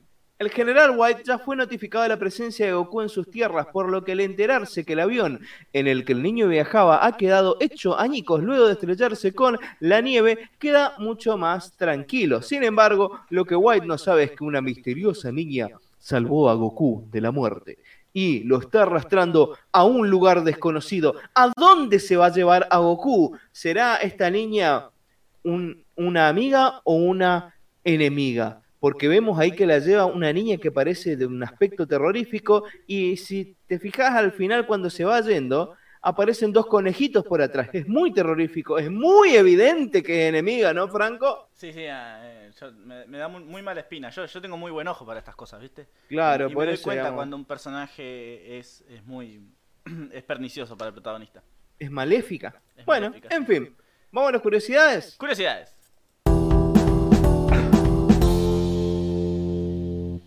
Para dibujar el avión en el que viajan Goku y el robotito, Tori- Toriyama se inspiró en un prototipo de avión de la Segunda Guerra Mundial creado por los nazis al final de la Segunda Guerra Mundial, llamado Horten Ho 229. Luego de la guerra, sin embargo, se terminó por descartar el continuar con su diseño. El, el terminar, digamos, con, con, con el, con el avión. Claro, exactamente. Eh, diga, diga Eso la- fue lo que dije. Bueno, las distintas unidades de combate de la Red Ribbon llevan uniformes basados en diferentes vestimentas utilizados por los soldados durante la Segunda Guerra Mundial. Los uniformes de los soldados de Silver están basados en los del Africa Corps de la Alemania nazi. Bueno, eh, Hay es- un eso, pequeño ahí error. puede- ahí nos puede ayudar eh, Emma, ¿no? Claro. Emma que es medio nazi. No. Y hay, hay un pequeño error en el capítulo. Cuando el monito agarra la cola de Goku para que no se vaya, Goku no pierde fuerzas, lo cual es inconsistente. Sí, sí, muy, muy inconsistente. Yo me quedé como, ¿what the fuck? Bueno, no, no tan así. Bueno, vamos con algunas curiosidades del coronel Silver, Matías. Por su pollo, dígame. Bueno, como todos los miembros de la Red Ribbon que aparecen en la serie, su nombre hace referencia a un color. En este caso, Silver es plata en inglés. Ajá. Eh, No lo águila- sabía. ¿No lo sabías? Ahora, Aclará que es porque soy profesor de historia, forro. No, bueno, eh, se metió un intruso, eh, un, un- un fanático, un ultra, ultra fanático. Profesor de historia nazi. Es un militante del partido de Biondini, güey. eh, no, te estamos yendo al carajo, la puta madre. Eh, el águila que tiene en el cinto el coronel Silver hace referencia al logo de la organización Shockers, uno de los antagonistas de la serie Kamen Rider, que si alguien la vio eh, se puede hacer presente, puede comentar, eh, tanto en el vivo como en diferido, obviamente. Eh, Claro, quizás, y también como el águila de los nazis. eh, bueno. Eh, sí, claro, sí. Y también forma una un 2R, creo, la, la, la, la, la cosa. La, ¿Cómo es? La, el águila. Claro. bueno, todos los miembros de la Red Ribbon tienen un acento de un país distinto. Esto es, es muy llamativo, Mate. Claro, se nota más en japonés. Claro, se nota mucho más en japonés porque acá, viste, no, no, que, que- que van a estar prestando atención a esas cosas, ¿no? Sí, que van a estar jodiéndose la vida con esto. Pero bueno, en fin, vamos Sí, a eh, bueno, pero, traducciones. pero ¿qué, qué asiento tiene ¿Eh? Silver?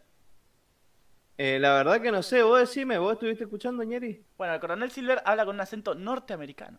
Mira vos. Sí, sí, sí. En latino hasta comparten la misma voz, dice Manuel Rivero. No sé quién es, pero bueno. Traducciones.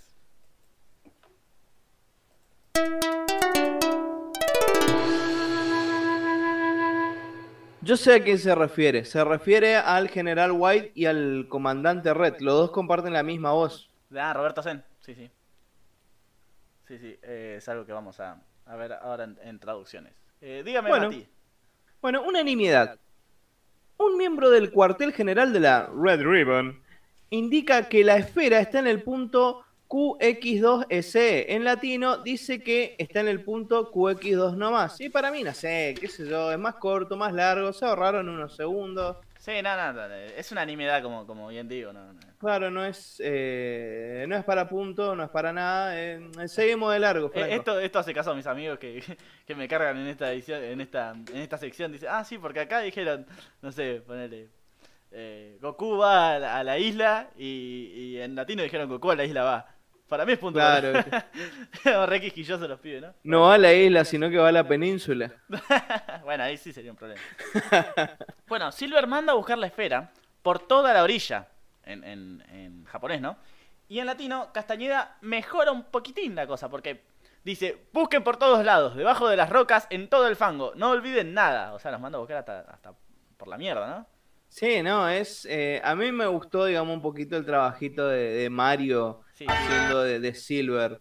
Como No, no. que sus órdenes son mucho más imponentes, digamos. Una cosa que miré, porque yo miré, eh, me digné porque tengo un pésimo internet y, no- Buscarles. y en las páginas de anime Sí. me suelen andar bastante mal, excepto por Netflix y Crunchyroll que funcionan bien, pero por ejemplo JK Anime y todo eso, digamos, no, no me andan, no funcionan bien. Entonces me bajé nomás los capítulos y empecé a ver el capítulo en latino, pero con subtítulos en japonés. Y hay muchas cosas que agrega Castañeda eh, que hacen que justamente eh, el, el coronel Silver sea un tipo bastante más... eh, más rudo, ¿no? Sí, sí, en eh, cuanto a es- lo que es su, Es su algo que de hecho como- vamos a ver en, en un par de apartados. Para mí es punto para Castañeda. Ah, sí, sí, sí. Casi que me olvido de ponerle punto a mi queridísimo latino. Bueno, uno de los soldados, que es un zorro antropomórfico, en latino habla así. Escuchen, ¿eh? Escuchen, escuchen, escuchen. Espera desde la mañana. Bueno, Freezer. Oh, me duele mucho mi espalda. Sigue, sigue. Con el Silver. Buenos días. No deberían perder el tiempo en saludos, holgazanes. Pónganse a trabajar. Pero el problema es este, o sea, es muy perruno encima, pero. Pero el problema es que después habla de nuevo el chabón. O sea, César Soto es el que hace la voz de, de este, de este personaje. Y como que Y el se Capitán olvida. Guiño. Ah, sí, también. Eh, como que se olvida el chabón de, de hacer la voz- la- los sonidos de, de estos perrunos más que, más que zorros. Y, y escuchen. Una esfera pequeña en un lugar tan grande como este. Pero si no la encontramos, nos matarán. Esto es sencillamente ridículo. Nada que ver la, la primera que Claro. Parece que cambia de actor, boludo. Y o- otro clip. ¡Qué niño tan Sí. extraño! Oye, vete o te van a matar. Bueno, ahí eh, ese es otro punto para, para, para analizar, pero... eh, no sé. Ahí hizo. Porque no sé si ponerle en punto en contra por la inconsistencia o el puntito por los esos pocos segundos que habla como perro y nos recuerda a Yu. Sí, es muy gracioso. O sea, a, a mí, a mí me cautivó. Dije, esto es punto, esto es punto. Pero después lo seguí escuchando y como que son dos personas distintas. ¿no? Es inentendible. Claro, no. Sí, no, por la inconsistencia vamos a ponerle punto en contra. Vamos Sí, a ponerle sí de mala onda. Eh, Y bueno. pobre César, muy bien la, la intención, pero boludo. te- tenía cuatro líneas. Claro, dejate joder las bolas. Y eh, punto para Emma que acaba de nombrar un excelente tema de, del flaco que se llama Laura Va. Laura Sad. Lau- Laura Va. Bueno, en fin. Goku Eh. pasa por encima del río y exclama burlón que la esfera eh, ¿Dónde no está? está ahí. Ahí no está, dice en japonés. Y en latino dice, no van a encontrarla, se los aseguro. ¿Vos qué decís? No, no, no sé dónde estás. Estoy en una de las dos que te pasaste. Ah, con razón. está bien, está bien. Eh, perdón. Eh, ¿qué, qué, ¿Qué deliberas acá, Matías? Para mí, no sé, e- es, como que esta era el... eh, No, no, era la no- ah, no- oportunidad. no, no, era, hice burlón, ¿eh? claro, por eso en... No, no, no, es- no es burlón, es. No van a encontrarla, se los aseguro. Y Claro, ahí por eso- está, es más burlón, sí.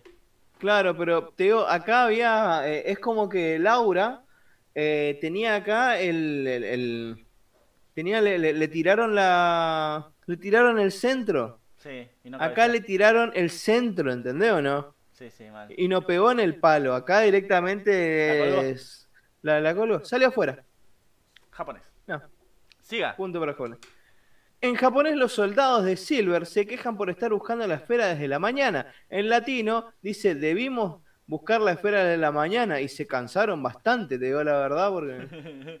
Eh, eh, es, eh, es gracioso igual que, que estén re panchos, ¿viste? Ah, tipo, debimos de buscar la esfera de la mañana. Tipo, no hicieron un carajo los hijos de puta. No hicieron ni mierda, digamos, ¿viste? No, eh, punto en contra también para... el- ¿Por qué punto en contra? Sí, boludo, O porque sea, es, es- para mí, A ver, para mí no es para punto a favor, obviamente, pero, o sea, pero se equivocaron en, en respecto a la, la cuestión del, del horario, ¿entendés? ¿O no? La interpretación es totalmente distinta. Son como seis horas de laburo que se omitieron sí, bueno, sí, tenés razón. de los personajes, ¿no? Aparte punto se, en se contra. cansados. Ah, me duele la espalda, dice el, el zorro. ¿Y cómo te duele la espalda no hiciste nada, no? Sí, no hiciste un carajo, boludo. O sea, no. Bueno, Terrible. este zorrito personaje también dice que si no encuentran la esfera serán castigados, en japonés. Y en latino dice que, lo que ya escuchamos, pero lo vamos a poner de nuevo. ¡Qué niño tan extraño! Bueno, no, no, no, no lo voy a contar. Dice, eh, si, no, si no encontramos la esfera nos van a matar. Y esto último, sorprendentemente, está más acercado al canon. O sea, en el latino dicen que nos van a matar y, y va muy de la mano con las políticas, con las reglas de la patrulla roja. Claro. Así que puntito para el latino. Para mí sí, es punto para latino. Bueno, se puede escuchar a Laura talarear una melodía mientras busca la esfera del dragón. Y esto en japonés no pasa. Escuchamos la melodía de Laura. A ver si alguien la reconoce, reconoce que es de algo. Para mí no es de nada, pero...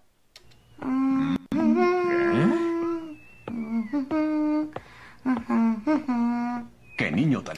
En, en, en japonés dice Hitori, Hitori, no sé cómo, que está buscando, está hablando. Y en, acá está la área. No, no, no, no reconozco ninguna melodía, hubiese estado bueno que metan algo, algo copado, pero no. Bueno, si alguien quiere buscarlo después y nos Pero avisan. No sé si para punto, porque te estaría bueno, no sé. Eh, para mí no. Que dice Fantasy, a ven a mí. Bueno. Eh, este actor cambia el sentido de otra de sus líneas, el zorro.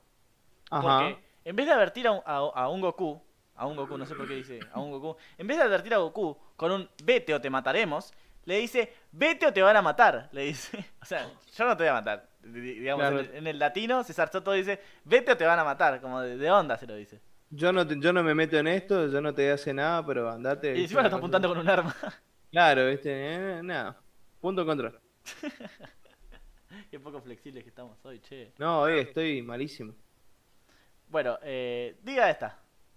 Bueno, eh, Goku se encuen- encuentra la esfera de cinco estrellas y se muestra sorprendido en japonés. En latino se muestra decepcionado porque no es la esfera de su abuelo. Si bien en japonés menciona también a su abuelo, el descontento de Goku va bien con los objetivos del personaje. Y a mí me, yo no sabía que no se escuchaba así en japonés. No, dice. Pero eh, para ah, mí queda re bien. Claro, dice. eh, muestra como, como sorpresa, ¿viste? Ah, es la esfera de cinco estrellas. Eh, pero no es la de mi abuelo. Y, A en, ver. en- en latino dice, ah, la puta madre, como no dice la puta madre, pero... Es que en verdad, ¿qué era lo que iba a hacer Goku? ¿Qué dijo al principio? Que va a buscar la esfera de su abuelo. Él no iba a reunir las esferas del dragón. Claro, sí, sí, por eso, eh, está bien el objetivo. Para mí está bien, está bien lo que hizo acá. Bueno, Mario Castañeda se ríe luego de impactar a Goku con un bazucazo. Al contrario de la versión Hermoso. japonesa. Porque, ya, y acá está la, la- la curiosidad de- de- de- del doblaje, mira. De hecho, Mario cambió bastante la personalidad de Silver, es lo que estábamos hablando. Haciendo que se parezca mucho más al de la versión estadounidense, que suele ser frío y agresivo, excepto con sus superiores. Estamos hablando de el, el- el Silver Yankee. El Silver Yankee es agresivo, eh, Claro. eh, o sea, a- excepto con cuando habla con Red y demás, que, que sí se muestra eh, respetuoso. En, el, en el japonés es, es un tipo más, más, más, más serio, ¿viste? Más, más tranquilo. Eh, y pero es muy curioso el caso Silver, ¿eh? Claro. Porque su personalidad, eh, esto me lo va a corroborar, me lo va a corroborar mi amigo Miguel, porque su personalidad cambia en España también, porque es muchísimo más agresivo que incluso el latino, o sea, eh, grita todo el tiempo en, en España, según pude Ajá. leer en la wiki. Y en Francia suele ser mucho más conciso, contestando muchas veces de forma monosilábica, o sea, sí, sí, afirmativo, negativo. Y en portugués... Oui. Uy. Y en portugués es un tipazo, súper paciente y más comprensivo con todos sus soldados. O sea, como que es una ensalada de personalidades, Silver. Sí, acá notamos, digamos, la importancia del trabajo con el doblaje, ¿viste? Y con la parte de la interpretación. Por una Pero cuestión- para mí, sí, por para mí punto para Mario. Chau, Sí, así sí. de uno. Sí, obviamente por el, por el laburo de, de cambiar un personaje que no quede mal. Pero eh, de todas formas es un, es un cambio de, de que habrá venido en el guion, el guion yankee. Ajá.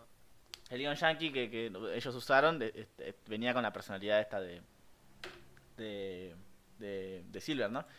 Sí. Eh, lea la próxima, mientras voy Por poniendo el favor. clip. Bueno, en japonés, Silver eh, reconoce a Goku y Goku hace lo mismo para con él. Sos el mismo de ayer, el incondicional. No Pero en latino- García se enoja. Pero en latino, Sí. Ah, en latino. Qué pelotudo que sos. la verdad que sí, Franco, la verdad que sí. Hace, una- hace un año venimos trabajando juntos. hace un año. Bueno, vamos. El latino. Vamos a ver qué dice el latino, Goku. Ah, eres tú. Sí, soy yo. ¿Algún problema? ¿Quién es? Soy yo. Soy yo, ¿Te amigo. vienes Cola. a buscar la esfera del dragón. Ya es tarde. No, pero es muy bueno. Bien, Laura, bien, Laura. Soy yo, ¿algún problema? ¿Qué te pasa, oh? Te voy a cagar cuchillo. Y bueno, ahora Silver, eh, bueno, Silver, como sabemos, pegó un bazucazo a la nueva voladora. Y la nueva voladora murió. Yo recordaba eh, que, que Goku se ponía bastante mal por esto. Y es porque Sí. había visto el capítulo en latino. En japonés no, no, no es tan así, no, no, no lo expresa con, con ese con ese amor que, que el Goku latino muestra a su, a su nube, ¿no? Para, para A ver, Goku- no sé. ha- Hasta que lo escuchen no lo voy a saber. bueno, pero eh, te explico, para Goku para- la nube es como una persona, ¿viste? Es como, eh, es una de esas cosas. Pucha, mi nube, qué macana. Claro, en, en, en- en el manga se berrinche nomás, ¿viste? Y como que no, eh, no se siente esto que, que sí pudo mostrar eh, Laurita Torres. Nos encontramos ayer. Eres un sobreviviente. Me sorprende que te hayas salvado. ¡Nube voladora! Tonto, esa era mi preciosa nube voladora que me había obsequiado el maestro Roshi. ¿Qué hiciste con ella? Tonto, esa era mi preciosa nube voladora que me había obsequiado el maestro Roshi. Lo dice muy bien, boludo. La adjetivación. O sea, mi preciosa nube voladora. Cosa que no Pero no solamente eso, sino también está la expresión en la actuación de la voz. Ah, que sí, eso sí, también sí. es muy importante. Es muy, Y- es muy Laura. Y es queda muy, bien, inocente. queda muy bien con la animación, eh, también, eh. Sí, totalmente. Silver canceló Para- la nube porque era de Roshi. ¿Doble punto? eh, nada, uno. Ah, sí, porque son los dos puntos. Sí, sí, doble punto, doble punto. Doble punto porque son dos cosas diferentes, ¿no? Bueno, Goku en japonés le grita a Silver, ¿qué haces? Devolvémelo. Cuando le, le roban el, el radar, ¿no? Claro. Y en latino le dice esto.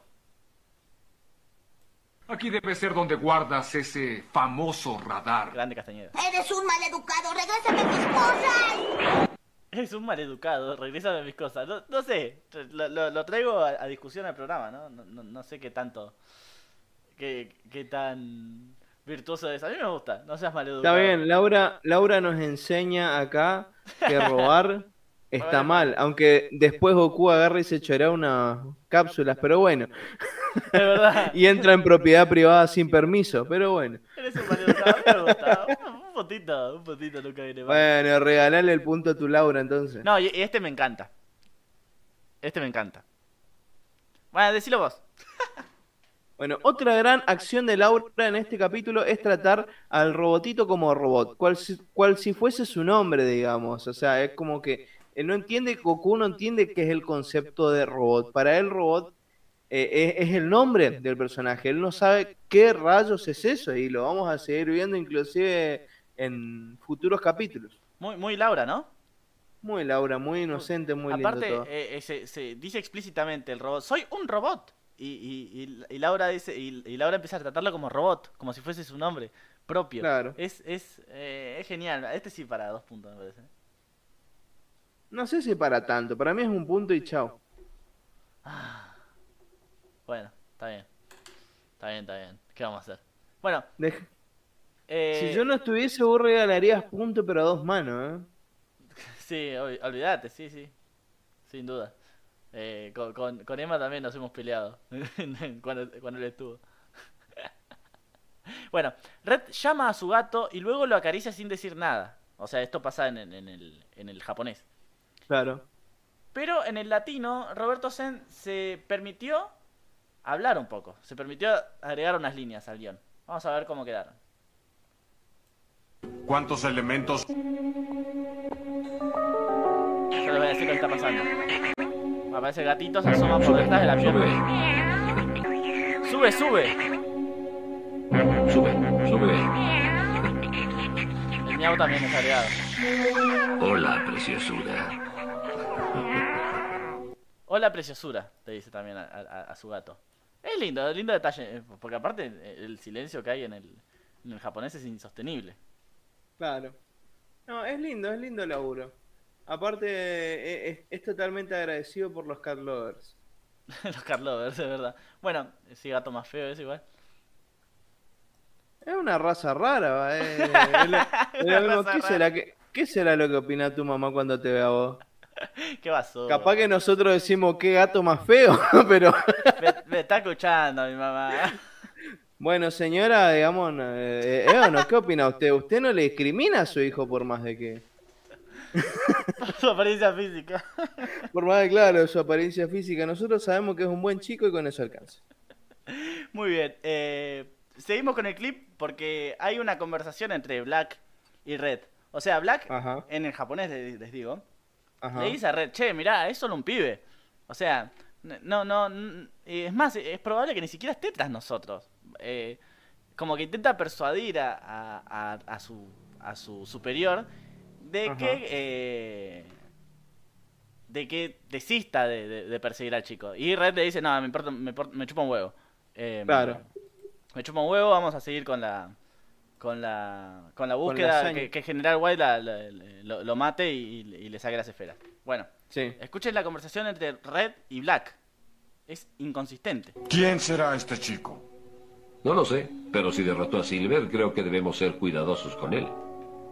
Sin embargo, según el reporte del coronel Silver, es un chico que no se puede comparar con nuestros hombres. Eso espero. ¿Escuchaste?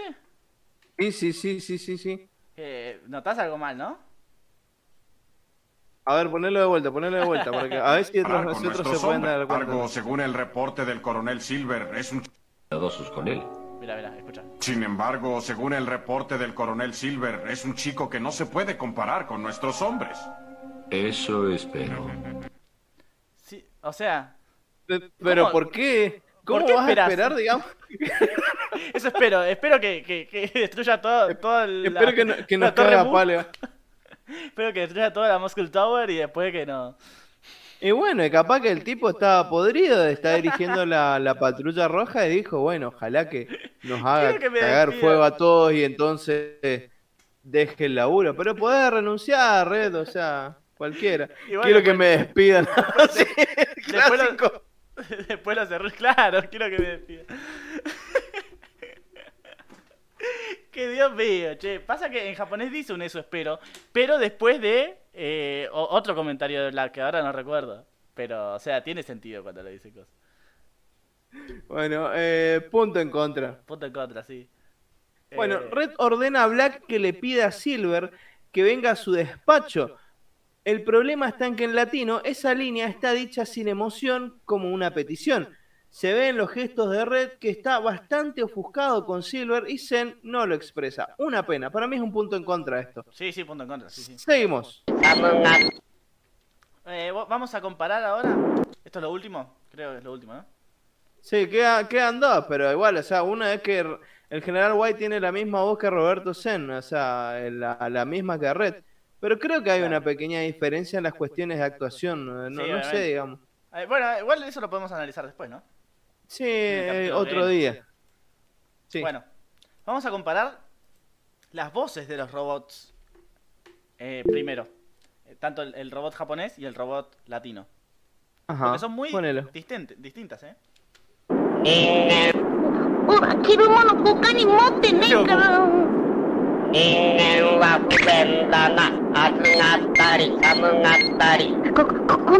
Bueno, y escuchen la voz de el robot latino. A ver. Uy, no traigo más ropa que esta. Uy. Es el inconveniente de que los hombres sean animales. Sienten calor y frío fácilmente. Quiero ir a tierra. Baja, por favor. Bueno. Voces. Tema voces. Ajá. Eh, ahora, Eh, ¿qué? ¿qué, ¿Qué opinas vos al respecto de esto? Quiero saber vos primero. Me gusta el latino. Voces Sí. Es muy, muy graciosa, boludo. Claro, es muy expresiva, digamos. La, la otra es, muy, muy, muy como un hacha, ¿no? Claro. Bueno, ahora. Eh, no sé, para mí va, va un puntito para el latino y vamos para las tablas. No, no, no, porque hay, hay, hay algo más, ¿eh? Hay algo más. A ver. hoy! Porque el, el robot se congela. Ajá. ¡Uy! ¡Quítenlo Orega. Se ha congelado mi cuerpo, dice el robot. Y en el latino dice. ¡Montañas! ¡Ay! Se me congeló el aceite. Muy copado. Eh, lo que sí se le puede decir al japonés es que. es más lógico. Y, que se- sí, muy, lógico. Pero oren por robot. No, pero mm, el hecho de que eh, la voz se apague también, eh, como se- se- hay como un como que se vuelve más grave, eso también eh, es notable del japonés, que en el latino no está. Claro, ahí lo que hay es un efecto de stretch. Lo que se hace es, digamos que cerca del final, eh, el sonido como que se va estirando, o sea, se Sí. estira la onda justamente para que la longitud de la onda sea más grande. Esto produce que el sonido sea más grave. Ah, mire usted, mire usted. Bueno, sí, por eso. Por eso mismo, eh, nada. Eh, igual, de todas formas, el latino gana. Sí, puntazo para el latino. Puntazo para el Seguimos. Se- seguimos con los gritos de Goku. Porque escuchen los gritos ja- en japonés de Goku que está a punto de morirse, Ajá. digamos, porque está por estrellar un avión. お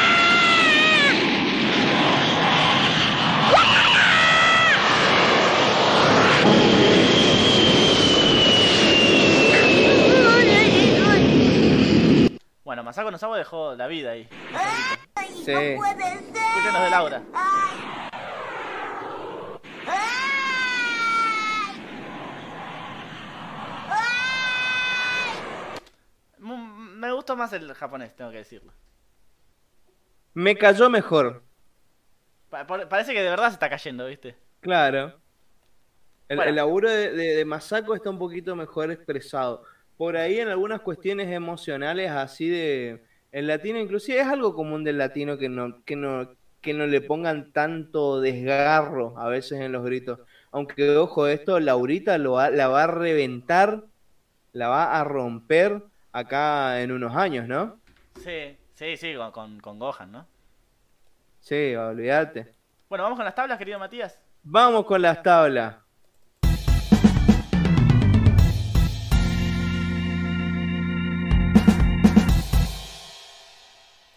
¿Cómo quedaron? ¿Cómo quedaron las tablas, eh, mi querido Franco, eh, con respecto a las traducciones? Ah, las traducciones, sí, sí, me había olvidado. Qué hijo de puta que soy. Eh, La verdad que sí. Bueno, sí, quedó eh, 13 para el latino y 6 para el japonés. Uy. Bien el latino hoy, ¿no? Sí, vino, vino, vino con, con algo de polentita. Algo de Pero polentita. decime cuál es la distancia final. Bueno. ¿Cómo es el total, el total? ahí Quiero termino de escuchar. hacer la suma. Se está, se está procesando la, la- la- Ahí está. Bueno, la cosa quedó así. 205 para el latino, 256 para el japonés. Ah, bien, bien. Se va reduciendo la, la brecha. Va queriendo, va queriendo. Es que fue, va- muy- fue un buen capítulo para el latino este. Fue, fue un lindo laburito el que se, el que se mandaron en este capítulo. Y bueno, en las tablas de hoy.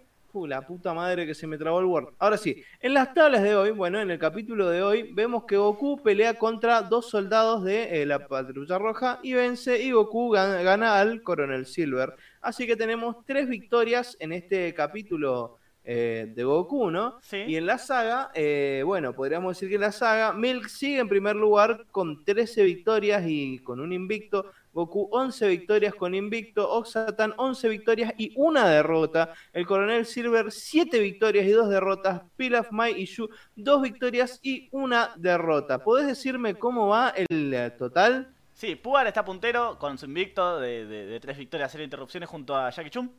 Ajá. Ellos dos son los punteros con tres victorias, pero ninguna derrota ni, ninguna interrupción. Después le sigue Goku en el segundo puesto con 28 victorias, una cantidad grande, bueno, es el protagonista, pero dos derrotas, cuatro interrupciones. Muy encima, las derrotas son al final de las sagas. Y Claro. tercer puesto está Milk con 14 victorias y una derrota y cero interrupciones. Perfecto. Peor y mejor momento. Dale.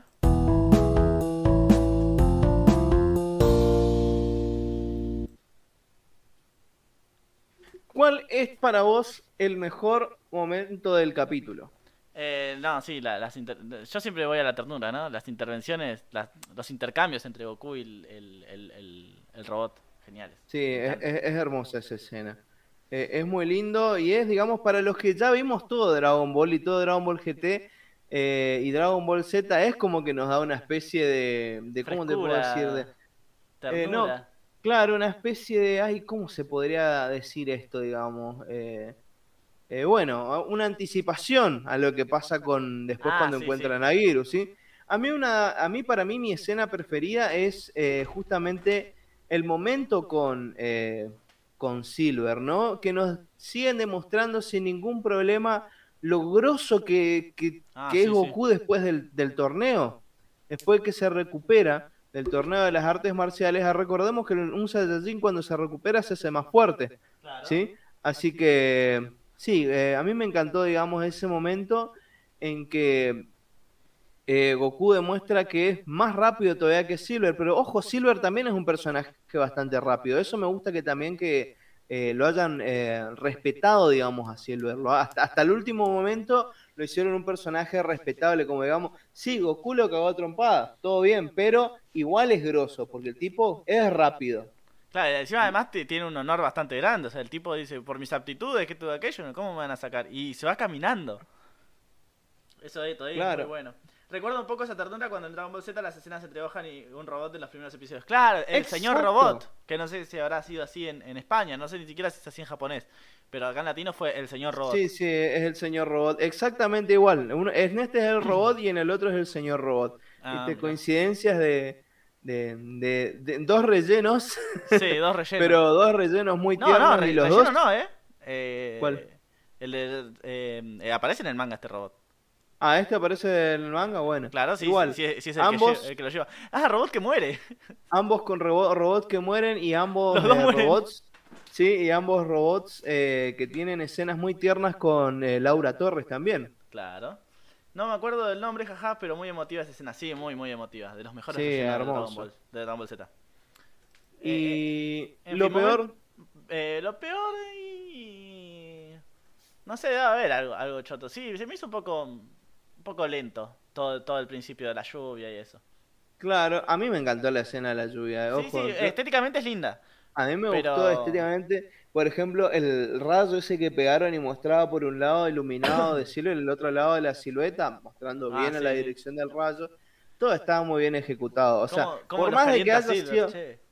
como- por más de que haya sido bastante lento el capítulo en algunas cuestiones y no haya mostrado demasiado, tampoco es que tuvo un momento que digamos, uy, esto fue horrible, esto es pésimo, o por lo menos para mí así, digamos, o sea, no hay, eh, puede haber momentos aburridos, sí, eh, que no pasaba nada, que sé yo, que estaban al pedo ahí tirando o buscando cosas ahí en los cascotes, qué sé yo, Sí. pero eh, fuera de eso, para mí, sinceramente, no hay alguna escena que pueda decir que es el peor momento. No, sí, bueno, ¿Vos, Franco? qui- qui- quizá, eh, quizás a mí se me hace te- se me hizo tedioso por, del punto de, de vista de hacer las traducciones y todo eso, que son escenas en las que se habla muy poco. Y ver Ajá. todo eso, y ver capaz, viste, porque yo me fijo, capaz que hay un sonido de animal que, que en el latino eh, aparece y la tengo que poner, viste, y se me hizo Claro, por eso. Porque no apareció nada. Lo peor la pelea con los soldados, lo mejor Sendo, digo Silver, sí, es mal. eh, Sí. Silver es su Sendo. Y el momento out of context es Goku durmiendo con la mona abrazado y el monito como si fuesen... es muy rara esa escena. Es una familia, es una familia de, de monos Goku, como siempre abandonando familias. Una familia ensamblada. eh. Sí, no, por, como, como siempre, digamos, no, no, no es raro, es algo que se va a repetir en el futuro, de hecho, ustedes saben. Para los que vieron la serie, capaz que hay gente que la está viendo con nosotros. Bueno, mejor todavía. Así Cap- se, se decepcionan más tarde. Bueno, muy bien. Cafecito. Ah, sí, hay que Hay- hay darle hay que gracias. un clip ahí de, de Moni Argento. Cafecito. Sí, no, terrible. Eh, bueno, hay que agradecer a nuestras fuerzas especiales, ¿no? Por supuesto. ¿Quiénes son nuestras fuerzas especiales, Matías? Emanuel Rivero, Hernán Furia, Juan Manuel Herrera Sierra, Ricardo Olivera y Rodrigo Díaz, alias Kilroy. Muchísimas gracias, amigos, por apoyar este hermoso proyecto que no sería nada sin ustedes. Nada. Exactamente. Y también Saludo a la- también A la gente A que todos. nos escucha, ¿no? Exactamente, la gente que nos está escuchando ahora, la gente que nos escuchó y que por ahí, bueno, por alguna razón tuvieron que irse a algún lado, y bueno, o los que llegaron más tarde, saludos a todos los que, los que estuvieron acá en vivo. ¿Y saben para quién más, a quién más le voy a mandar saludos? ¿A quién más le vas a mandar saludos? A toda la gente que esté escuchando en este momento en diferido. Muchas gracias, eh, porque a pesar de no estar en vivo, eh, se toman su tiempito por escucharnos eh, delirar sobre algunas cosas sobre Dragon Ball y, nuestra, y hablar de nuestras eh, a veces innecesarias o necesarias opiniones. Sí. Eh, muchísimas gracias por todo lo que nos Las acompañan. divagaciones. Nuestras divagaciones, sí, y además, eh, las, la- las enormes idas eh, por las ramas cual eh, tarzanes eh, de la dialéctica, ¿no? ¡A la mierda! Que nos levantamos poetas. Por supuesto que sí, estoy, poeta. estoy practicando en la materia del chamullo porque más tarde, dentro de Ah, una hora nada más, Ah, voy a tener eh, la entrevista eh, con el Conservatorio de las Artes Finas. por supuesto. eh, por supuesto, y tenés que ser un tipo así, bien, bien culto, bien, bien de, la- elite. Por supuesto, mi querido amigo. No, bueno, muchísima suerte en tu entrevista, Matías. Eh, Sí. Yo obviamente te voy a estar acompañando y seguramente la gente de Radar también. Sí, ojalá que, que se prendan todos. Igual voy a poner el link en el... eh, bueno, en todos lados, en el Discord, en, en eh, nuestra preciosa comunidad, que el link está ahí abajo también, que se nos pueden unir. Si no tienen Discord, bueno, pueden entrar igual en la comunidad de Facebook, Claro. que está Eh, justo ahí abajo en la descripción. Y Está- bueno, nada, en la descripción del, del video justamente también está eh, para que puedan entrar a la entrevista. claro, también, exactamente. Y bueno, y muchísimas gracias a todos. Eh, gracias. te pregunto, Franco, porque yo no sé, ¿qué es lo que vamos a ver este lunes en el eh, Twitch de Emma? Bueno, vamos a ver eh, Zuno, la pequeña niña de la aldea del norte. ¿Quién será esta chica? Zuno, no me suena de ningún lado, che. No, no te suena porque también fue un proyecto fracasado de Microsoft, pero eso lo vamos a hablar en otro momento. Muy bien. Así que, bueno, ese capítulo, bueno, es el que les queda pendiente para que lo vean antes del podcast de la semana que viene. Y también lo pueden hacer eh, junto con Emma, que a las 21 horas en Argentina va a estar transmitiéndolo en su canal de Twitch, www.twitch.tv barra emagrb. Perfecto. Muchísimas gracias, Matías. Mucha suerte en la entrevista. Hasta luego. Hasta luego, amigos del radar.